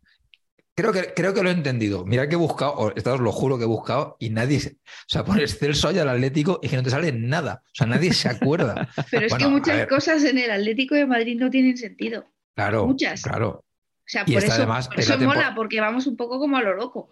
Totalmente. Y en esta temporada, en la temporada del descenso, o sea, es que el caos ya es multiplicado por 850. Eso sí lo recuerdo, que estaba ahí allá el año del descenso. Entre otros ilustres, muchos ilustres. Los pocos links potables que he encontrado, Ayala viene del Betis. Eh, y por lo que se ve, el, el, Atleti paga un traspaso, creo que de 400 millones de pesetas, que lo financia una empresa del Opera para quitárselo de encima. O sea, ojo al temita. ojo al temita, que es fino. Y claro, lleva el 10, entiendo, porque empieza la temporada Juninho, y a, media temporada se va a Inglaterra, al, Middlesbrough. Y entonces esa ficha queda libre y, ¿no? y le encasquetan ahí. lo que comentaba antes Mónica de tan habitual en el fútbol femenino. Que Ayala, eh, para los que no habéis visto jugar, esa suerte que tenéis, era un central, era un central paraguayo que tenía una fama un poquito absurda de infranqueables con Gamarra, que, que estaba en el equipo además, sí, pero, y que eran más malos que pegarle una, un padre. Una fama ganada en el Mundial 98, el día que fuimos incapaces de poner un balón para que se rematara bien. Exacto, pero tenía una cosa de Valladar infranqueable y eran malísimos los dos, juntos y por separado. Entonces, Celso Ayala con, con, el, con el 10, pues telita, ¿no? Pero fijaros que es que además en esta, en esta plantilla del Atleti que baja, que hay grandes jugadores, había un también, esto al final, yo creo que castiga, el fútbol es justo con esto, castiga las cosas. Es que el 9 era don Santiago Hernán Solari. Mm, Es verdad, llevaba el 9 en el Atleti. Es que tampoco. Sí. Es que tampoco, si los ¿sabes? Si los puestos importantes ponéis los números así a- de cualquier manera, pues mm, al final pues va todo mal, claro. ¿Cómo va a ir bien? ¿No? Nadie se lo esto- explicaba lo del descenso y fue eso, ¿eh? Y fue eso. fue eso, fue el que Ni, no. ni administración esto- judicial ni nada. o sea, No, no, no. Todo esto Por- detrás, mientras por delante en la camiseta había las mejores películas de Sony Claro, es Pictures que- International. Está- Efectivamente. O sea, en un, en un completo... Incluido ¿eh? Torrente, no sé qué. Claro, claro, claro. Correctísimo. Un, Correctísimo, ¿eh? porque un full- joder, le podrían haber dado el 10 a Radek Babel, ¿no? Un jugador de clase. Por eh, ejemplo. ¿no? Que era el Pin- 35, pinturero si no recuerdo, era, o sí. algo así. Tenía, tenía un dorsal muy, Qué malo muy alto. Aquí, aquí, ah, Joder. o sea, hay aquí glorias en esta plantilla, pero excepcionales. ¿eh? Excepcionales. Bueno, Dos pues yo, años. Yo eh, por, no sé si cerrar, porque bueno, esto cada uno que lo retome donde quiera, pero por seguir un poco el hilo de este absurdo que, que tenemos desde las Diarra y ahora con, Celso- con Celso Ayala, eh, yo quiero también eh, tener un recuerdo para algunos jugadores, por ejemplo, laterales, que, que han jugado con el 10. Eh, es el caso de, lo, lo dije cuando estuvo aquí Alberto López Frau, que Tony Muñoz, también jugador del Atlético, jugó en Copenhague un partido Dinamarca 1, España 0 con el 10 de la selección. Como en la época de Clemente, jugó con el 10. Eso es duro de masticar, ¿eh? Eh, sí, masticar. y luego en, en un hilo de, de nuestro amigo Renaldiños, el no argentino, eh, he visto una cosa que, que no sabía, que es que eh, Bartra, Marc Bartra, debutó como internacional en un, en un partido amistoso que jugó España en Guinea Ecuatorial en 2013 y lució el número 10 en, en su debut, Marc Bartra, en su debut con. España con el número 10, eh, ce- central en este caso.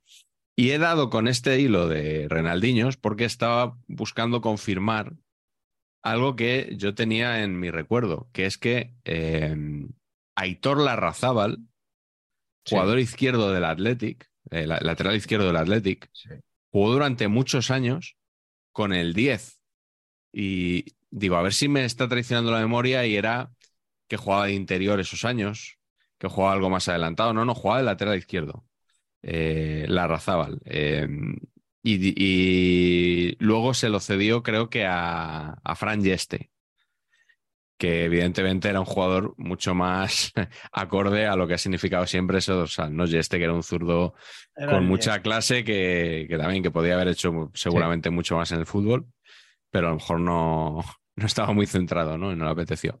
Eh, y la Razábal lo llevó entre 1996, cuando lo suelta Ander Garitano, y 2001. Y, o sea, cinco temporadas estuvo, estuvo el señor Larrazábal con, con ese dorsal. Y un último ejemplo, que también le fusilo a- al señor Ren- Renaldiños, que yo había olvidado. ¿Os acordáis de William Gallas? Sí. El lateral izquierdo y central francés, muchos años en el Chelsea. Chelsea. y en el Arsenal. Pues jugó cuatro temporadas en el Arsenal, las cuatro con el dorsal número, número 10, que no había estado ocupado desde que lo llevaba Dennis Bergkamp. En- en la- yo creo que en el fútbol inglés William Gallas pasa por ser uno de los mejores, no sé, no sé qué número, pero de los Ah, mejores no, era de los últimos Un años. gran, un gran defensa, Wi- William Gallas. A mí Sí, me sí, gustaba bueno. muchísimo y era polivalente. Pero Sale claro, la canción de Cine es verdad que tanto le gusta a tus hijos. Mis hijos lo conocen por eso, claro. Bueno, que, que tanto le gusta a tus nombre y hijos apellidos, que no es fácil. a- y a cualquier, a William cualquier amante Gallas. de la música y del fútbol le gusta esa canción. Aunque hay alguno que, bueno, está ahí meti- metido un poquito con, con calzador. Pero en el caso de. William Gallas, yo no, no lo discuto, me pareció un defensa muy bueno, Sí. la verdad. Pues nada, eh, homenaje para, para Hitor Larrazábal. No, me ha gustado, ¿eh? Se, habla poco del trabajo de, de investigación, se habla mucho de Mónica, de Patch, de su trabajo de investigación, se habla poco del, Sí. del tuyo, Sí. con estos dieces que no... Si hubiera ¿Es investigado un poco más, a lo mejor lo de Sócrates me había dado cuenta antes. Pero bueno, Eh, que, no, que pero se- no se puede estar investigando así a trayonazo todo el rato. no, si es- esto Hay es que bajar la guardia de vez en Yo lo cuando. entiendo, Hay ya tenías vivir. esto, ya tenías los cimientos de hoy con este tema. Entonces lo demás Sí. era lo demás era floritura, lucimiento. totalmente. Bueno, vamos a lucirnos con, con otro 10. Mónica, ¿quién toca ahora? Venga, otro. Yo vuelvo a los 90 y a, a los muchachos que llevaban la en la carpeta. Pero antes se Ah, forraban las carpetas, eso, eso Los molaba, forra ¿eh? carpetas. Ven ahí, ven ahí. Muy bien. Entonces yo recuerdo una foto del Milan de, de Saki Hombre, y ahí el 10 era Gullit. Que a lo mejor no es un 10 tan 10 como los que hemos hablado, ¿no? Porque era un tipo que quizá era más media punta, de esos primeros media puntas que hubo. Eh, pero pues, es que era, era un tipo guay, porque tenía así como una pinta como muy tropical, pero en realidad era holandés. era centrocampista, pero no, era delantero. Un tipo diferente, ¿no? Eh, que además tuvo una historia, creo que sorteó la muerte en un accidente de, de avión que tenía que haber cogido y no cogió. Y ¿Ah, sí? bueno, fue el, el milanés aquí. Sí, algo así. Y pues yo es uno de los equipos top que recuerdo de aquella época, también de los 90, ¿no? Sí, la de 80 y 89 y 90 creo que son las dos Copas de Europa de, seguidas del Milan, 89 y 90. Sí, sí. Y joder, la delantera eran él, Rijkaard y Van Basten. Era un equipazo, bueno, y, y todo lo, el resto del equipo. Yo recuerdo mucho a Maldini, claro. Que también este en alguna carpeta lo llevaría. Pero, pero Maldini, aclaramos, Maldini Paolo. Paolo, Maldini hijo. No, No no César. Cesare ni Julio. No, Paolo, Paolo.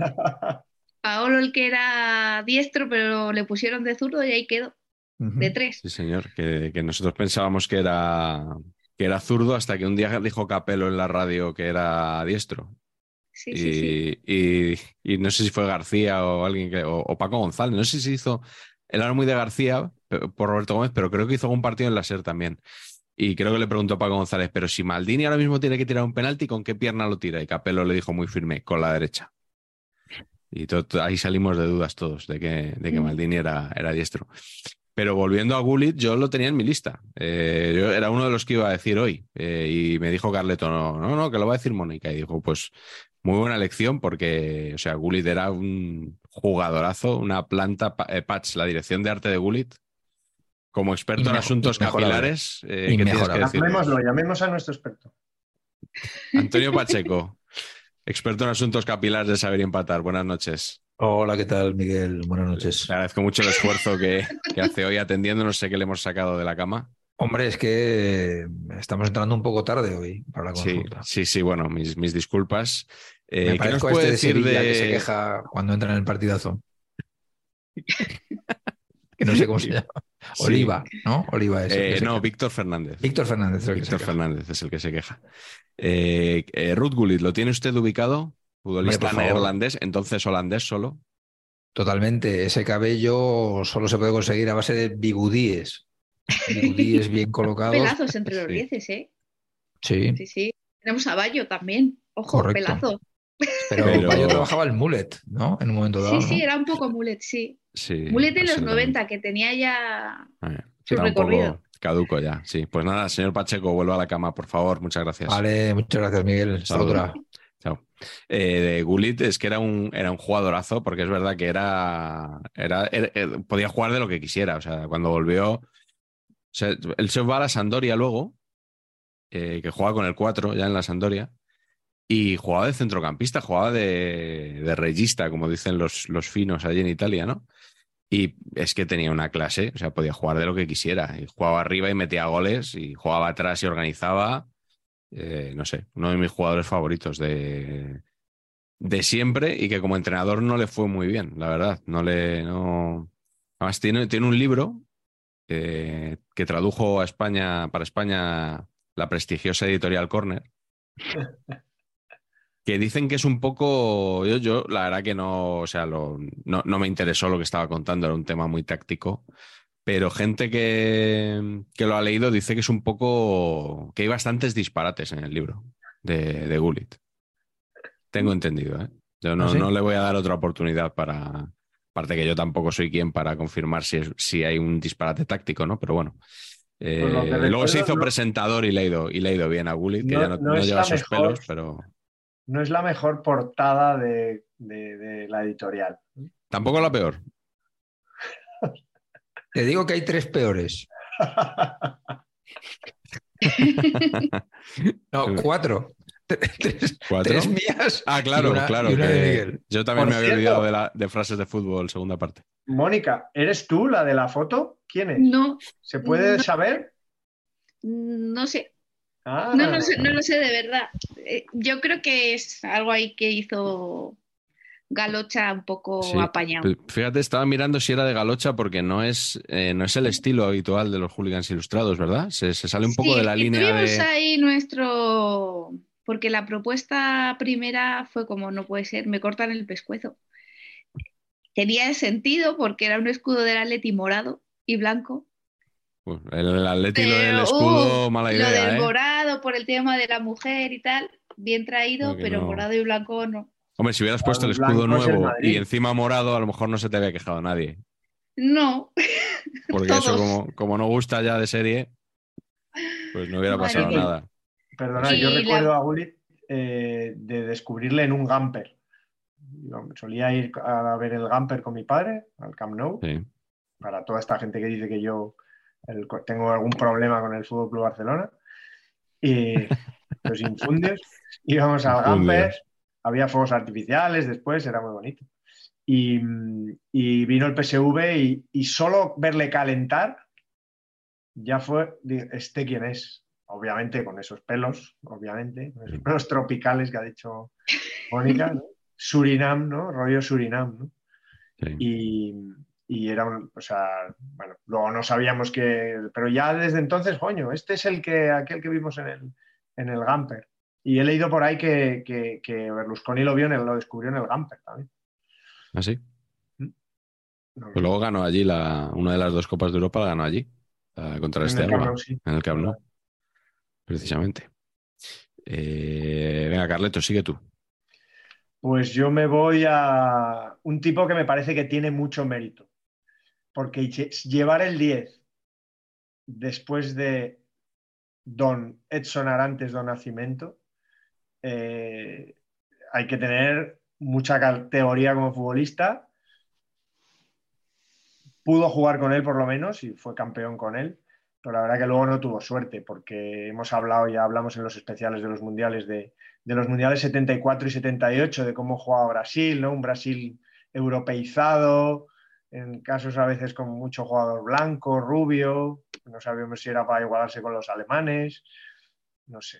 Y, el portador de ese 10 era el Bar Reynolds del fútbol mundial, el señor Rivelino, que me parece, siempre me ha parecido un jugadorazo descomunal, una zurda portentosa, un tío como así tranquilo, simpático, y no sé, me parece tener mucho mérito llevar el 10 con tan mala suerte, pues que tu, equipo no te acompaña, como le pasaba a Pelé, que le acompañaba una serie de, jugadores estratosféricos, ¿no? Y bueno, pues los, los Robertos Dinamitas de, turno no eran lo mismo, ya, ya, no era, ya no era igual.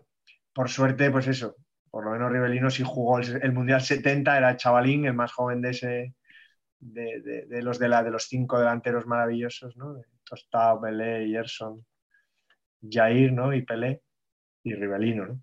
Pero después el 74 y el 78 fue muy duro. Ese bigote, pues es inolvidable, pero, pero el pobre hombre, pues, pues le costó mucho, ¿no?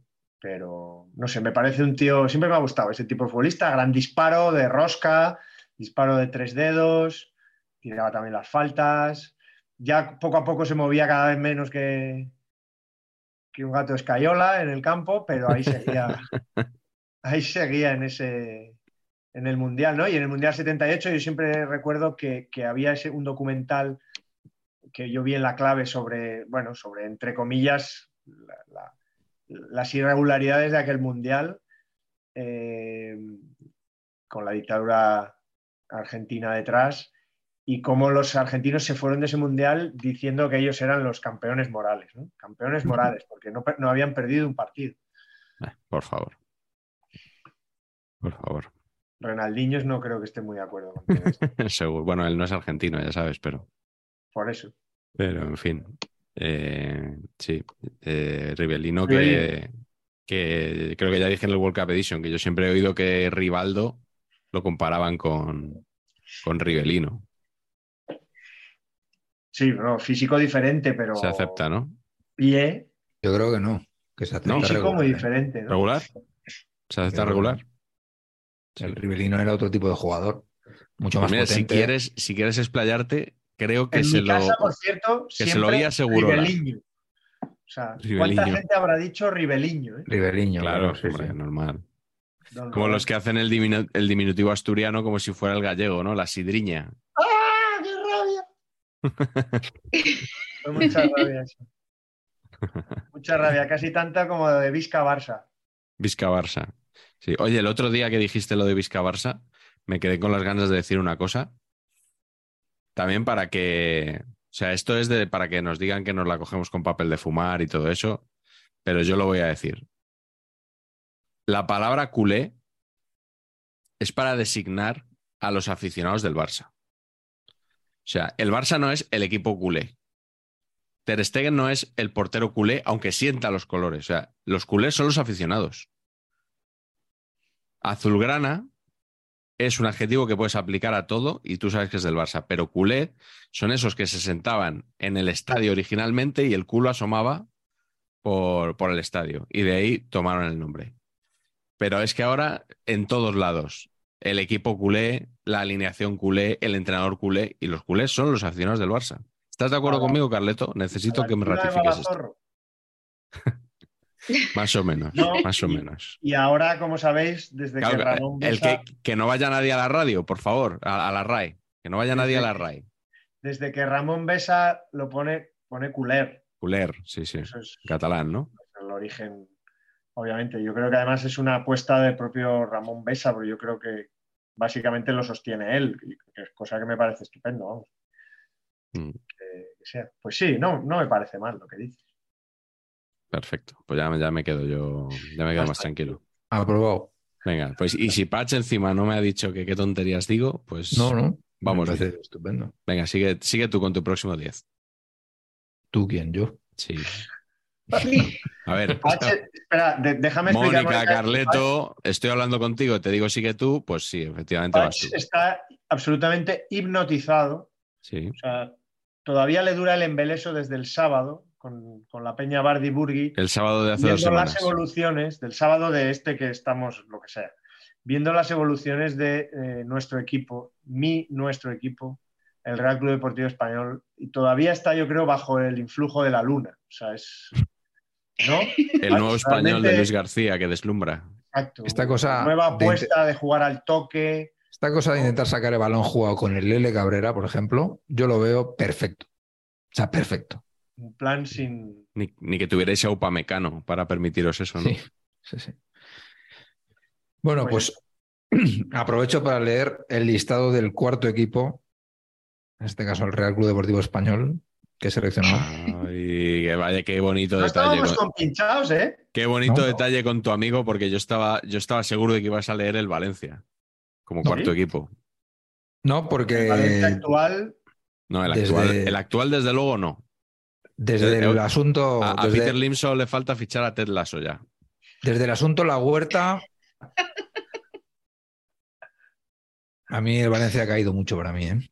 Mucho. Desde que hizo el, el tifo aquel la huerta para la final de Copa. Desde que sé que la vuelta es del Valencia.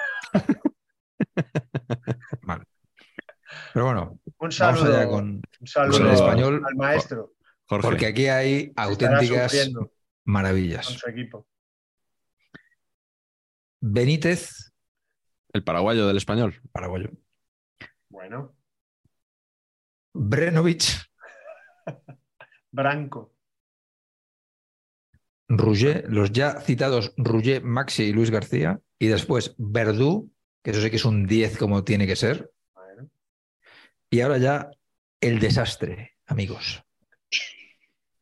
Pizzi, el portugués. Tócate los cojones. O sea, es que, de verdad, ¿eh? Simao. Abraham. Abraham. Mo- un momento, ¿Abraham quién es? ¿El padre Abraham? Abraham y los pitufos, efectivamente. Venía sé quién- de- no sé quién es venía Abraham, ¿Del perdón. Alcorcón o de dónde venía? No me acuerdo, tío. Del Pues un- Alcorcón o del Lega. Bueno, es que, por- es que Bueno, no pues- entiendo cómo Pequeñito. es que no sé ni quién es. Bueno, sí- sigue, Patch, por favor. Caicedo, que tiene de 10 lo que yo de melenudo, ¿no? Jurado, aquí sí, mal, o sea, 10 flojo, pero 10, correcto. Y luego ya, Darde, que sí, Darde es un 10. Darde es un 10, claramente además. Mm. Sí, porque hay que. Otra teoría es que el 10 lo lleva el más culón. Ah, bueno, no está mal. Esa no la habíamos explorado. No, es buena, es buena, es buena, es correcto. Sí. Sí. Yabusele, ¿qué número, bajitos, qué, mu- ¿no? qué número lleva Yabusele?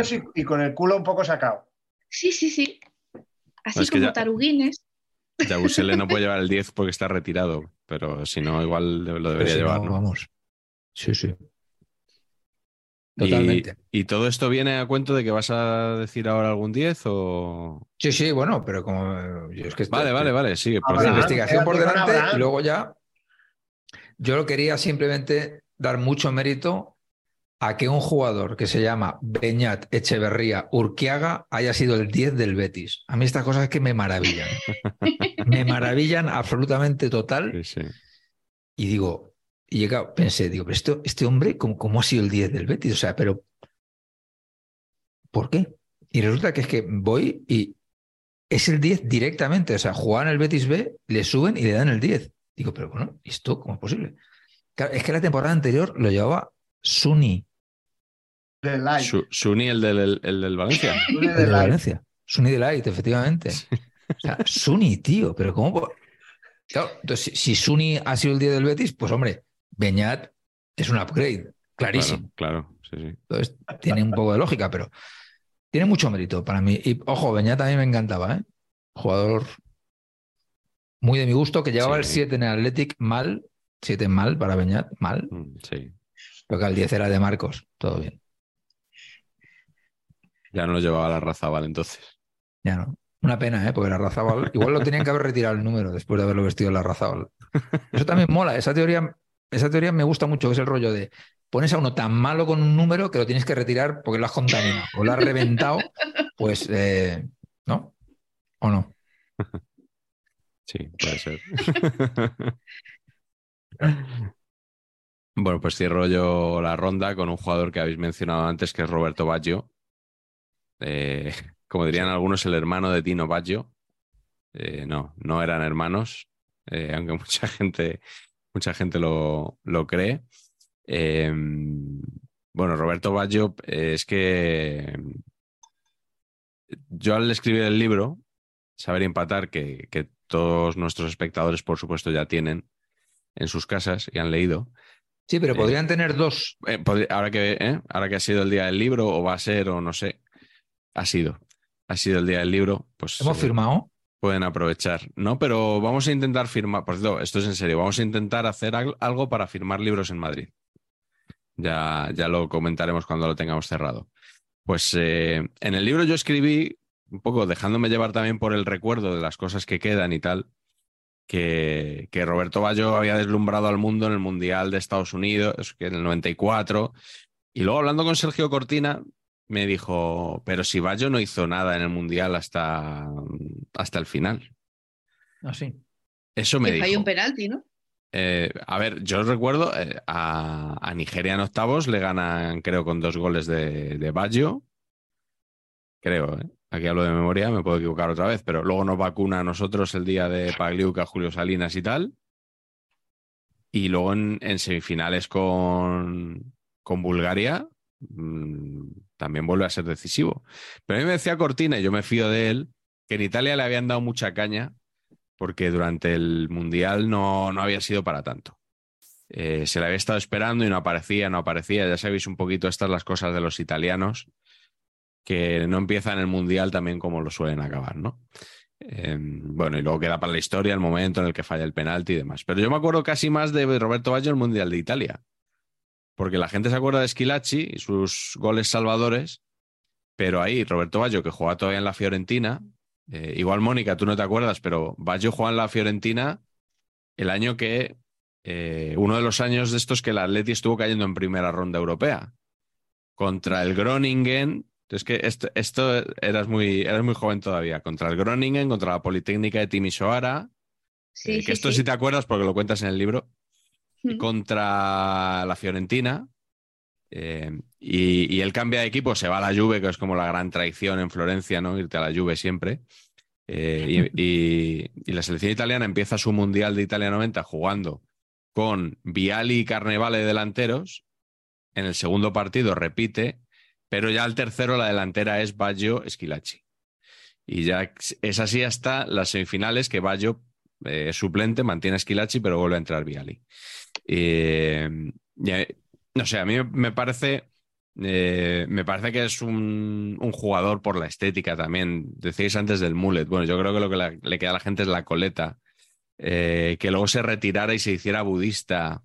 Eh, para mi gusto lo estropeó un poco jugando ya al final en mil equipos. Eh, Bueno, creo que un, un jugador de esa categoría igual, ¿no? Tenía que... O sea, es que es un tipo que ha jugado en la Juve, que ha jugado en el Inter, que ha jugado en el Milan, que estuvo en el Brescia, eh, no sé si en el Bolonia también, me dejo, ha- hablo de memoria, pero estuvo, estuvo en mil equipos y creo que lo estropeó, lo estropeó un poquito, ¿no? Pero, pero bueno, jugadorazo. Eh, y yo creí en algún momento, Mónica, que Alessandro del Piero iba a ser mejor que él. Yo tenía esa, esa corazonada y creo que luego Alessandro del Piero no fue mejor que él. No, fue el sucesor, ¿no? En la Sí. selección. Sí, en la Juve, por eso es que era la, era la comparación, estaba clarísima, Mm. ¿no? Esos dos jugadores en esa posición. Y, y no sé, yo sé que yo sé que a ti te gusta, que a ti te gusta el Piero y que, que Sí, querías sí, era hablar mi también siguiente de él. elección. Sí, Por sí, eso, sí. pues enlazamos directamente con la con, Así con se tu las ponían a. No sé si a Para el Felipe II o último- a Fernando VII. A uno de esos, sí. Para el último ahí he tenido dudas, porque yo recuerdo otro 10 de la Liga Española con mucho cariño, que era Fran. Hombre, Hombre, eh, Sí, sí, Por sí, sí. Y he tenido ahí mi duda. Digo, Fran o del. Piero. yo quise, yo, yo con Oneno, el padre de Nico, para los para nuestros espectadores más jóvenes, me, no el he querido de decirlo.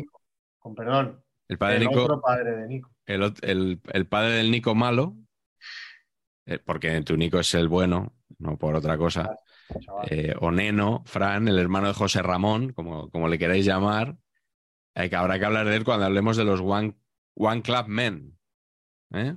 Plural de One. Club Man, One Club Men. Eh, pero sí, sí, a mí me, me encantaba Fran, a ti también, ¿no? Sí, yo, o sea, lo recuerdo muy también de mi adolescencia, ¿no? Esa liga del Super Depor y, y aquella que tuvo con el Valencia que perdieron en un penalti, ¿no? Última jornada o algo así. Algo así, Sí, algo sí. así. Algo así. En Barullo en el área, en Barullo en el área está muy bien explicado. Fausto recuerdo. Recuerdo mucho a Fran, la verdad, sí. Sí, sí, sí. Ah, muy bien. Con esas camisetas de Feiraco del, del Depor. Hombre, hombre, por favor. Sí, sí, sí. Hemos hablado Y- un poco de, la- de las publis del Depor, ¿eh, Patch? Sí. Leima y Dreamcast. Feiraco. Dreamcast. Dreamcast. Dreamcast. Leima, leche y mantequilla. Esa no la conozco yo. Leima, Leima. Sí, sí. Leche y mantequilla. ¿En serio? Yo no sé si siguen patrocinando al equipo de baloncesto, pero hasta hace bien poco, ¿eh? Leima Coruña era el equipo Es Leboro. una de- marca de eso. Sí. Yo tengo que decir que Elena iba a clases de inglés a la academia en Coruña con, con Fran, cuando todavía Fran era, o sea, ¿Sí? antes del, antes del Superdeport o mientras el Superdeport se gestaba. Ujú. y, y bueno. ¿El listening qué tal? No, no era el más listo de la clase. Ah, así entre nosotros, No me no era sorprende, el ¿eh? más listo de la No me- eh, un ju- jugadorazo que me encantaba, pero, pero en inglés así me cuesta un poco el. Pero eh, bueno, por lo menos tenía los- la pulsión de ir a clases de inglés. Las question tags y eso no. Bueno, el hombre quería a lo También mejor que salir a Europa o... Elena era muy concienzuda con el inglés y a lo mejor lo llevaba muy a rajatabla. Eso es También verdad. puede ser. No, que, que es verdad que Elena siempre era la, en eso era la, la repelente de que el inglés lo llevaba, vamos. Era muy importante para su vida el inglés con 15 años. Visionaria. Qué bueno. Pues nada, pues del Piero, Pues- que, que nos, nos desviamos, Mónica, de- del, Del Piero. Piero, del Piero. Al final me he quedado con Del Piero, sí. Pinturiquio. Mm, Yo creo que también por lo que significa para la Juve, ¿no? Un One Club Man, man. como tú decías. No- no te dejes un liar, tipo tú di- que ha estado ahí dilo- 19 temporadas. Dilo como te salga, ya está. Y bueno, mm, fue el sucesor de, de Bayo, pero sí, quizás le recordamos más, más a Roberto, ¿no? Con el... Pues Con yo voy a decir una barbaridad, pero me gusta más del Piero que Valle. Es Me que yo al principio le- yo le, yo le veía hacer cosas a Del Piero cuando salió, que por eso te digo que me parecía que, el- que iba a ser mejor. Y luego el recuerdo que me ha dado Del Piero es que, que no era tanto como yo pensaba que iba a ser, siendo un magnífico jugador. Eh, y luego te- tengo otro recuerdo un poco absurdo, pero ya que estamos en este programa, pues lo, lo tendré que contar. Típico enfrentamiento Real Madrid-Juventus en la Copa de Europa de entonces, no- bueno, ya era Champions.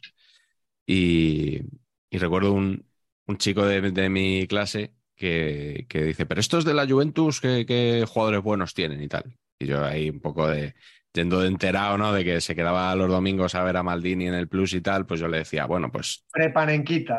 Prepane- pre- preparabólico de entonces, yo le decía, hombre, pues tienen un chaval ahora buenísimo que es del Piero, que ese que yo digo, tira las faltas, digo, tiene mucha clase, tal, yo ahí haciéndome un poco el interesante. Entonces que bueno, siguió la conversación. eh, Dos minutos después me, me giro y estaba este diciéndole, pues ojo a del Piero, ¿eh? ojo a del Piero en la lluvia, que es, que es muy bueno, que es muy bueno. O sea, El panenquita era ese. El no ese, sí, se había él. El- o sea, el- estaba, sabio. vendien- estaba vendiéndole a uno las virtudes de un jugador que dos minutos antes no conocía. Tú eres el proto panenquita o algo así. Algo así. algo así, algo así. Muy posible. Hombre, yo creo que este muchacho tiene ese halo romántico, ¿no? De estar casi 20 años en, en su equipo y, joder, Inclu- incluido el descenso. Sí, efectivamente. Sí, sí, Yo no sí. sé- es tú- Yo no sé si es por eso que me gusta más, porque ha estado- No sé si ahora la mentalidad moderna no valoran tanto que la gente cambie de equipos.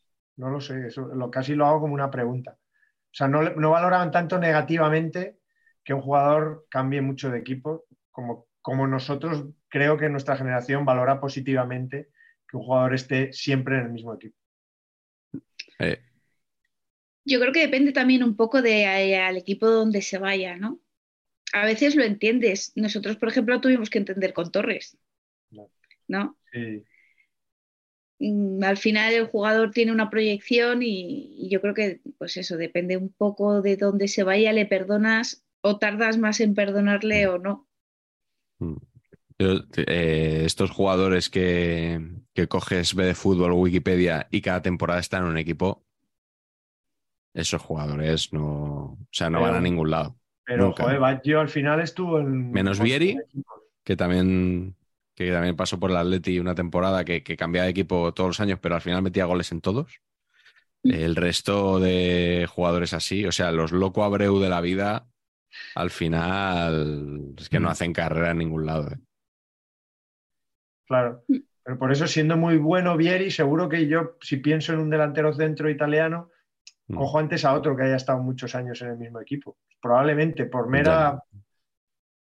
Le identificas más, ¿no? A lo Sí. mejor con la camiseta o... Me da esa sensación. Mm. Mira, Carleto, tu último 10. Pues yo voy directamente a decir que es como en el Madrid, ¿no? es Gunter Netzer, porque sí que es verdad que probablemente sea, hemos dicho que el Madrid igual no tiene ahí dieces en esa época, ¿no? Los 80 de mi niñez, un poquito antes, es verdad, y mi padre me ha hablado mucho de, de él y me parece un jugador muy particular porque eh, incluso estéticamente, si tú ves cómo era y tal, pues no pasa, es un era un poquito Josh Best de alguna manera y era el típico que se hacía fotos con, con chicas guapas y con deportivos y tal en Alemania, que era un poco un país así como un poco poco glamour. Así, tiene, tiene mucho mérito además hacerse fotos a los George Best cuando te pareces más bien al Fari. que era el caso de Gunther Netzer. Bueno, es, ese aire o ese estilo largo. Pero iba a decir que acabó siendo casi un, y cuando acabó en la tele como comentarista y muy polémico, tuvo una movida con Rudy Boller y tal, y acabó siendo un poco como un, un poco malo de la jungla de cristal. O sea, una mezcla de Alan Rickman y Alexander Godunov. Un poco los dos malos de la jungla, ah, si le hicieras mezcla, eran, eran, era Gunther Netzer, por otro lado Patch, naming absolutamente, absolutamente insuperable. Impecable, impecable. Solo superado por Nakatomi Plaza. Y el, y el, tío llevaba el 10 en el Madrid y curiosamente él, él, hizo una Eurocopa maravillosa, él era del Borussia Mönchengladbach de los 70, que es otro caso parecido al San Etienne, ¿no? un equipo de estos míticos que no acabó, nunca ganó la, Copa de Europa.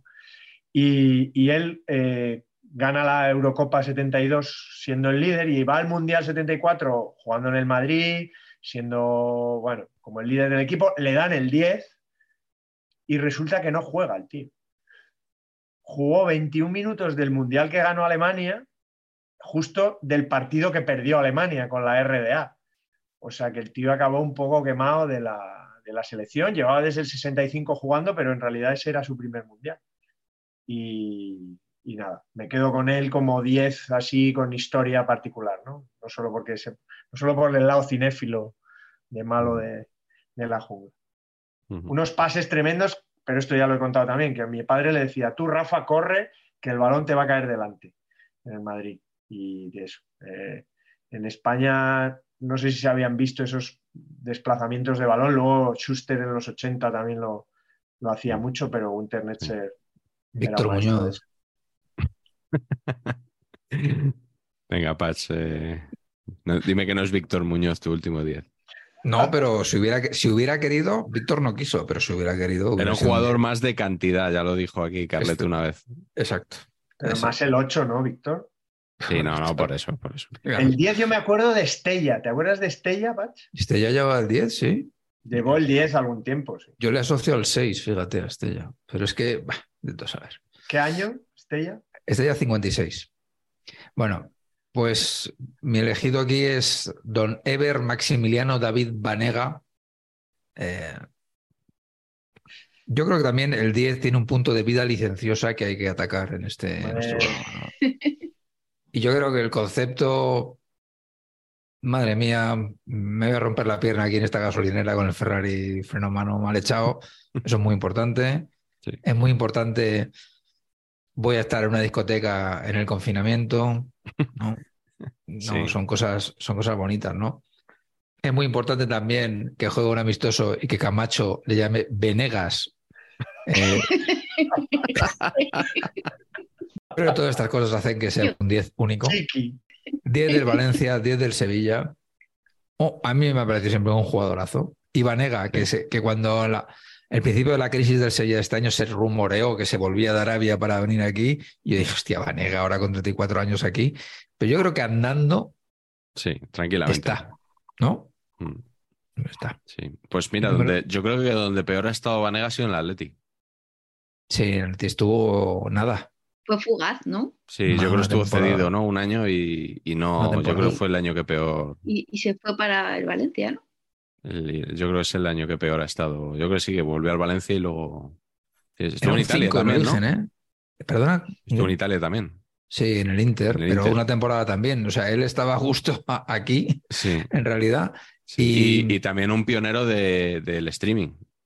Sí. Ah, es correcto. Es correcto. Así es, no me acordaba de ese, de, ese tema. Sí, sí. Mucho, mucho antes que Luis Enrique, él ya streameaba. Sí, sí, sí, sí, sí, sí, sí. No, no, además, sin, sin, ocultar nada, ¿no? O sea, al final, transparencia total. A calzón quitado. A calzón quitado. Los dos euros han estado aquí seguramente, Miguel. ¿Perdón? Los dos euros que seguramente Ah, hayan estado aquí. Sí, sí, hoy han tardado, pero yo Pero creo al que final nunca es tarde, ¿no? nunca es tarde. Nunca es tarde.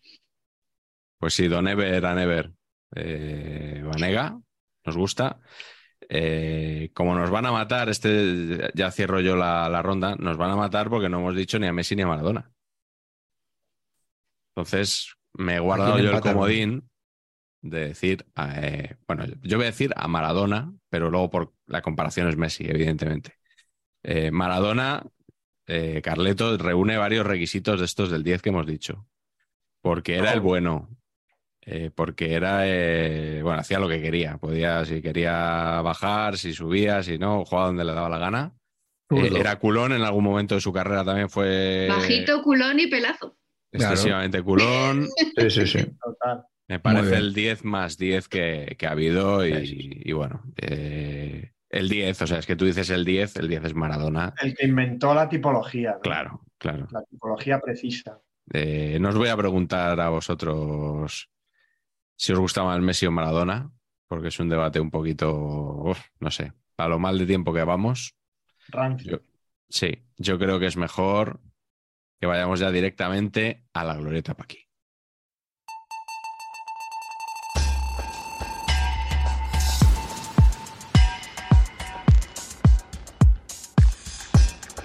Y en la glorieta Paqui, hoy eh, tenemos una pregunta que nos ha preparado Patch, como siempre.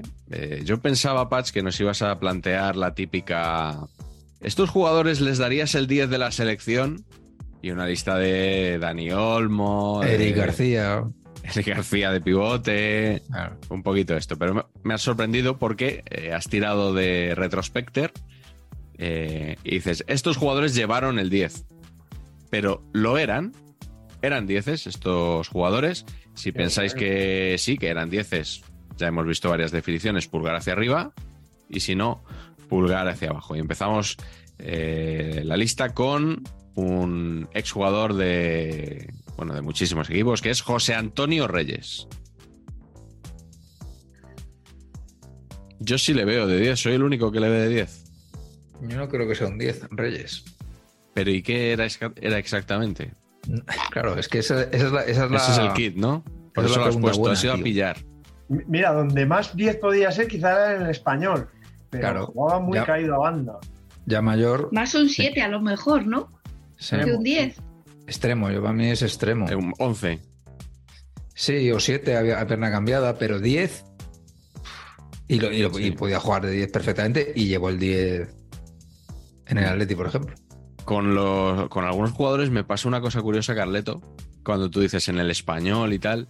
eh, ya van varios jugadores que, que- que yo he olvidado completamente que han pasado por el español. O sea, antes cuando has dicho Simao, o sea, no, yo no recordaba que Simao había estado en el español. Reyes, yo no recordaba que Reyes eh, había estado en el español.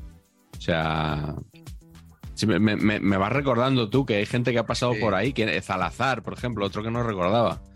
Eh, tienes que hablar más del español en este programa, Carleto. Sí, Esa es la conclusión.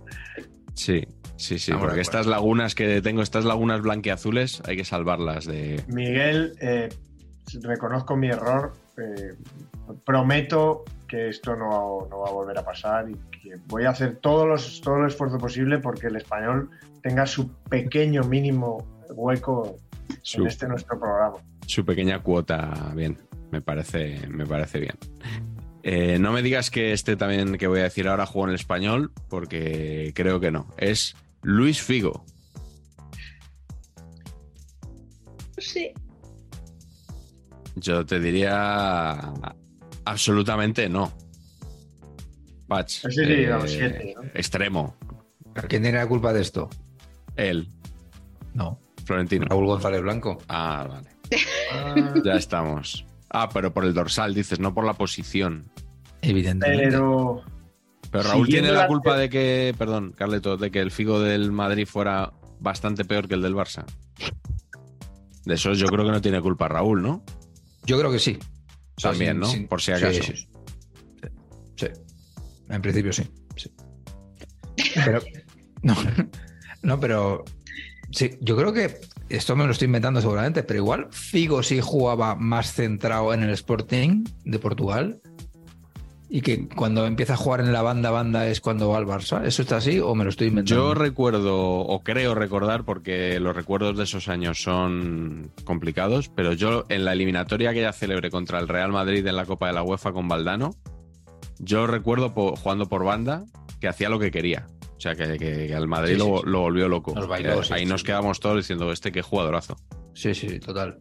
Mm. Sí, bueno, es un caso, yo creo, se ha hablado mucho ahora que se murió Amancio, que era un extremo, goleador arriba, punta rápido y que cuando perdió la velocidad se reconvirtió en interior y que era tan bueno que podía jugar mm. ahí, filtrando pases y tal.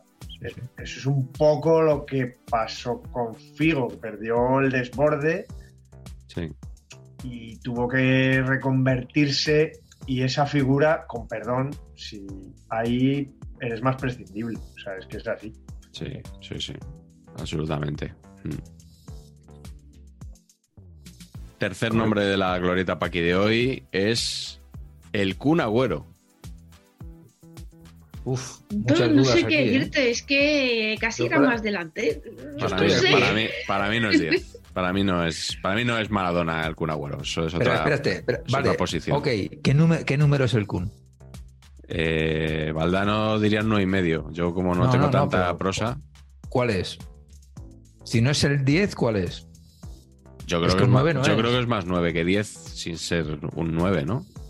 En el Atleti yo creo que fue más 9 desde luego. Más 9, sí, sí.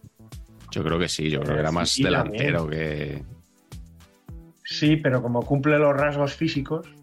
Claro, sí, es culón bajito es culón, eso sí. Por, culón eh, encaja en el 10. Lo que no recuerdo es qué tal lo hizo el Kun en el español, Carleto. y yo. Bueno, el siguiente nombre en la lista, pero, Pero Samuel Eto'o también estuvo en el español. Sí, eso sí lo, eso sí lo, recordaba. Eh, el otro día, nuestro amigo de arroba retrodeporte eh, nos ofreció un, bello vídeo de Manolo Lama en el informativo de Telemadrid diciendo que, había un jugador despuntando en el Leganés eh, llamado Samuel Eto'o y que era centrocampista que podía jugar por las dos bandas, por la izquierda y por la derecha. Ya sabéis eh. que eso es mala venta, tiene eso. Mala venta, sí, sí. Para el siguiente patch necesito desambiguación. Ah, porque has propuesto a Correa. El segundo, el de ahora. Ángel Correa. Siguiente nombre, Ángel Correa. No sé si me ve el dedo. Sí, sí, se ve, se ve. Eres la única que, eres la única que considera a Correa un 10. Pero bueno, como eres, atlética, tu voto aquí vale doble. Yo, bueno, es que ahora mismo la Leti está un poco falto de ese. Bueno, tenemos a Grisman, de ese talento loco, ¿no? Que son los 10 y creo que Correa puede serlo. Pues ahora que lo dices, eh, Grisman me parece un jugador que es muy difícil de clasificar. Eh, porque cuando estaba en el Barça teníamos todos muy claro que su posición era la de Messi. La de Messi. Pero yo cada vez le veo haciendo más cosas, ¿no? Con Francia y, juega por un lado, baja, juega más arriba. O sea, me parece que está en un momento extraordinario. ver a jugar ahora a Griezmann es una, locura. O sea, donde hace falta está. Juega de 10, yo lo, veo. Mm. Y, puede ser a lo mejor un caso como este que hemos dicho antes, de jugador que se tira, pierde un poco velocidad, pero es que es mejor. Es mejor. Ahí que, como un punta más, que era. Pues era. Una de sus virtudes era que era rápido. Y era muy rápido. Sí, pero eso yo creo que ahora lo ha ido perdiendo, ¿no? Y, tiene otras cualidades. Por eso puede ser el 10 este de, Correa, yo se lo daría a Griezmann. Mm. Puede ser que por eso Correa no juegue tanto en el Atlético como nos gustaría a algunos. A mí yo soy muy correísta. No sé, me parece que tiene ese toque de fantasía. También a veces se le va un poco la pinza, pero, pero es bonito verle jugar, esa media vuelta que tiene. Es especial, es un tío especial. Pero más en el área, ¿no? En el área, sí. Yo creo que deja muchos. Al borde del área, quizás, sí. Muchos detalles técnicos muy bonitos, ¿eh? Es un jugador, es verdad que a lo mejor no tiene la regularidad ¿no? que, que se debería exigir, pero, pero que es bonito, es bonito ver de vez en cuando. Eh, siguiente nombre es Xavi Prieto. ¿No sería más un 8, Patch, que un 10? Ya, pero yo Pero Este el tipo de concepto. jugador para mí es un 10. Sí, ahí tienes razón. Mm. Sí, es. Es el, pro- el el José María del español que os he dicho, era un poco este. Ajá. Así el. Sí. el- tam- tam- también lo que decíamos de. Puede ser el bueno y también puede ser el más técnico del medio campo. También. ¿no? Porque si, Sí, sí, sí, si sí. tienes a organizadores, pasadores en largo, eh, joder, ¿cómo se llama? El- que es que el ídolo de la Real era Aramburu. O sea, no le vas a dar el 10 a Aramburu. Sí, sí, Aramburu, con su corte hecho a hachazos. Sí. Mi compañera Yanire en Cinemanía, Yanire Zurbano, es su ídolo. ¿Ah, sí? El ídolo es Aramburu. Joder, Sí, joder, sí, la porque cabeza, era el chaval, con perdón, el chaval del pueblo, de la cantera, tal. Yanire Zurbano a la silla. Sí, sí, sí, sí. A la silla de invitados. Exactamente. para, para defender a Aramburu. Sí. Yo creo que ya, eh, Carleto, en, en- en el año en el que estamos y tal, puedes decir sin, sin ningún temor corte de pelo jarray, que era lo que se decía antes, ¿no? De, de- de esa estética. Tú has sido muy fino con lo, con lo de los hachazos, paradójicamente, ¿no? Pero era, era lo que se decía siempre, eh, esa, esa expresión. Pero bueno, era, era un jugador, yo creo que es- si eres de la Real te identificas con él claramente. ¿eh? Aramburu. Eh, Xavi Prieto tiraba muy bien los penaltis, ¿no? Creo recordar que era. No sé, no. No sé, no sé centros en, en rosca, Zubieta qué pasa, que entre Oyarzábal, Xavi Prieto y tal tienen, tienen ahí buenos. rosca. Se han hinchado delanteros centro en la Real. Mm. Sí, sí. Siguiente jugador es Como día de Cerio, por ejemplo. Yago Aspas. Yago Aspas yo creo que es un delantero, ¿no? No es un, Mm. que no es un 10, creo que es clarísimamente un delantero, más clarísimo que el. Kun Agüero. Que le Es gusta caso el claro 10 de- y, y se lo pide. Claro. Claro, es el Soy bueno. el bueno, soy el bueno de el, estos el mandón del Celta. Claro. Y como Gabri Veiga, por lo visto, se lo van a levantar por 40 kilos, según ya dejó entrever el presidente hace poco. Eh, Carleto, tú, a si te, gusta, te gustará eso, ¿no? Que, que le quiten al Celta a un jugador. No, no, No te gusta. Yo el otro día salté con el gol del Celta contra el contra Almería hace unas semanas. Sí, sí, pero estuviste en Riazor, no en Balaídos, ¿eh? Hombre, porque más asequible ver un partido de primera Es la, la primera ref. Sí, sí. Estuviste en la banca Riazor, ¿no? Cinco entradas para para el campo del Celta. Sí. ¿Cuánto costó? Balaídos. ¿Cuánto costó eh, Cinco el entradas eh, a 25 pavos.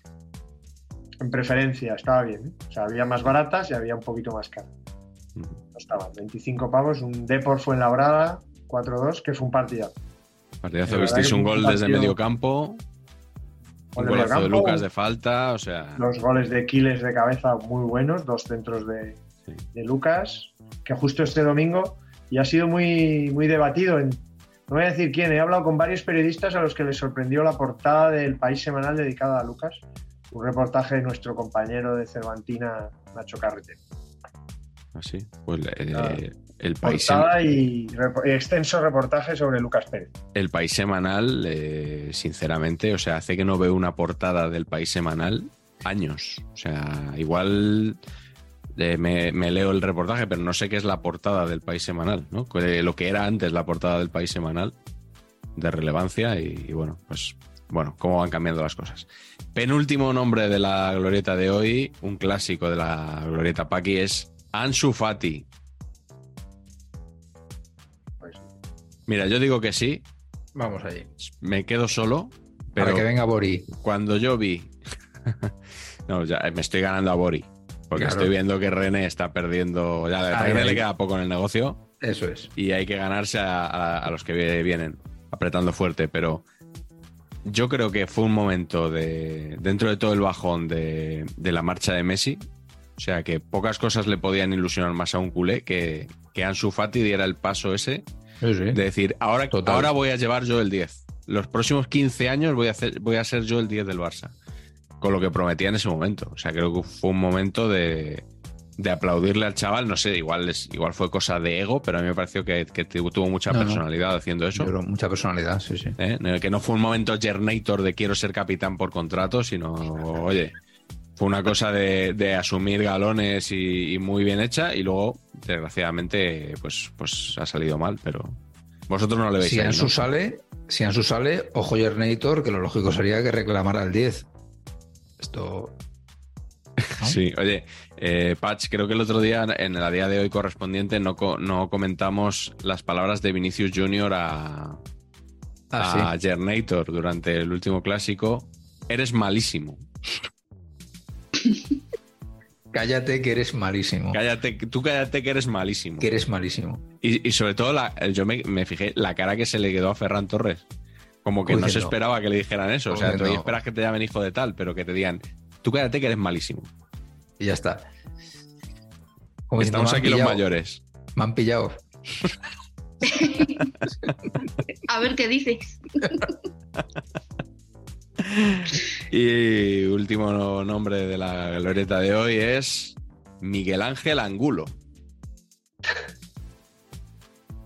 Yo creo que no, tío. Es que no, ¿verdad? Yo Y- creo que no, y fue no. la leche de años, el 10 del Valencia, ¿eh? Sí, yo no leche. recordaba que eran tantos años, pero sí, es verdad. Pero no era, pero no era un No era un 10, 10. no era más, Más banda también, ¿no? más banda, más, más 10, arriba. O sea, el 10 propio, no el 10 de cuando podía llevar cualquier otro, ¿no? O sea, ya era el 10 a su. a- El 10 asignado en, la, en el momento Sí, sí. highlight este del Valencia. de edad de oro, sí, sí, principios de siglo. Sí. El o 10 sea, era Angulo. Fernando Gómez Colomer, Fernando y- Gómez Colomer, exactamente. Y luego Angulo, heredero. Hombre, alguno hubo entre medias, ¿eh? Seguro, sí, sí. Por, sí, por aquellos años. Pero, pero sí, sí, eh, Angulo. eh, quizá uno de los jugadores más olvidados de, de aquel Valencia, ¿no? Posiblemente. Lo que no se olvidaba era el tinte capilar que trabajaba. Sí. Eso no se olvida. Eso no. Sí. Es, es ya muy tarde, si no, le pegaba un toque a, No, a no, Antonio pues- Pacheco, que, pero ¿Le, es vas que a, mol- ¿Le vas a sacar de la cama otra vez? No, le he no. notado un- ciertamente enfadado. Receloso. Sí, no quiero, no quiero abusar de, de su amabilidad, que, siempre se nos pone. Pero bueno, eh, ¿os acordáis del el anuncio aquel de la, de la cerveza? Que decía, eran como varias generaciones, no sé qué cerveza era, que recitaban alineaciones históricas de sus equipos. Eh, como que acompañaba la, la cerveza, te acompaña, entonces salía un culé y decía, ya de cierta edad, decía César, eh, eh, bueno, Moreno, Manchón. Tal, no sé, eh, salía un, no sé, salían de más equipos, y salía el del Valencia al final y decía, Albelda, Aymar y Mista. Y tú decías, pero a ver, vamos a ver. Eh, la alineación, Albelda no puede ser el penúltimo en la, en la vida. O sea, Albelda es el sexto en la alineación, siempre. Aymar, vale, pero, o sea, alineación mítica que acabe en mixta. Por favor, ¿eh? Era, era como un bajón de. Creo que había uno, salía uno del Deport diciendo bebé, ma- Bebeto, no sé qué tal. A- Albelda, y mixta.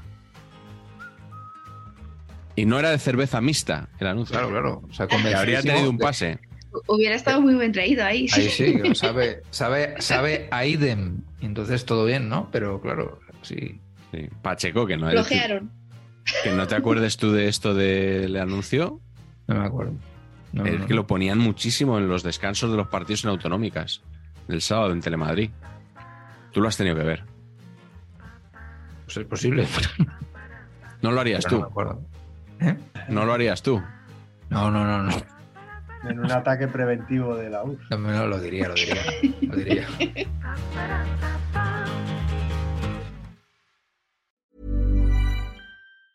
Planning for your next trip? Elevate your travel style with Quince. Quince has all the jet setting essentials you'll want for your next getaway, like European linen, premium luggage options, buttery soft Italian leather bags, and so much more. And is all priced at 50 to 80% less than similar brands. Plus, Quince only works with factories that use safe and ethical manufacturing practices. Pack your bags with high-quality essentials you'll be wearing for vacations to come with Quince. Go to quince.com slash pack for free shipping and 365-day returns.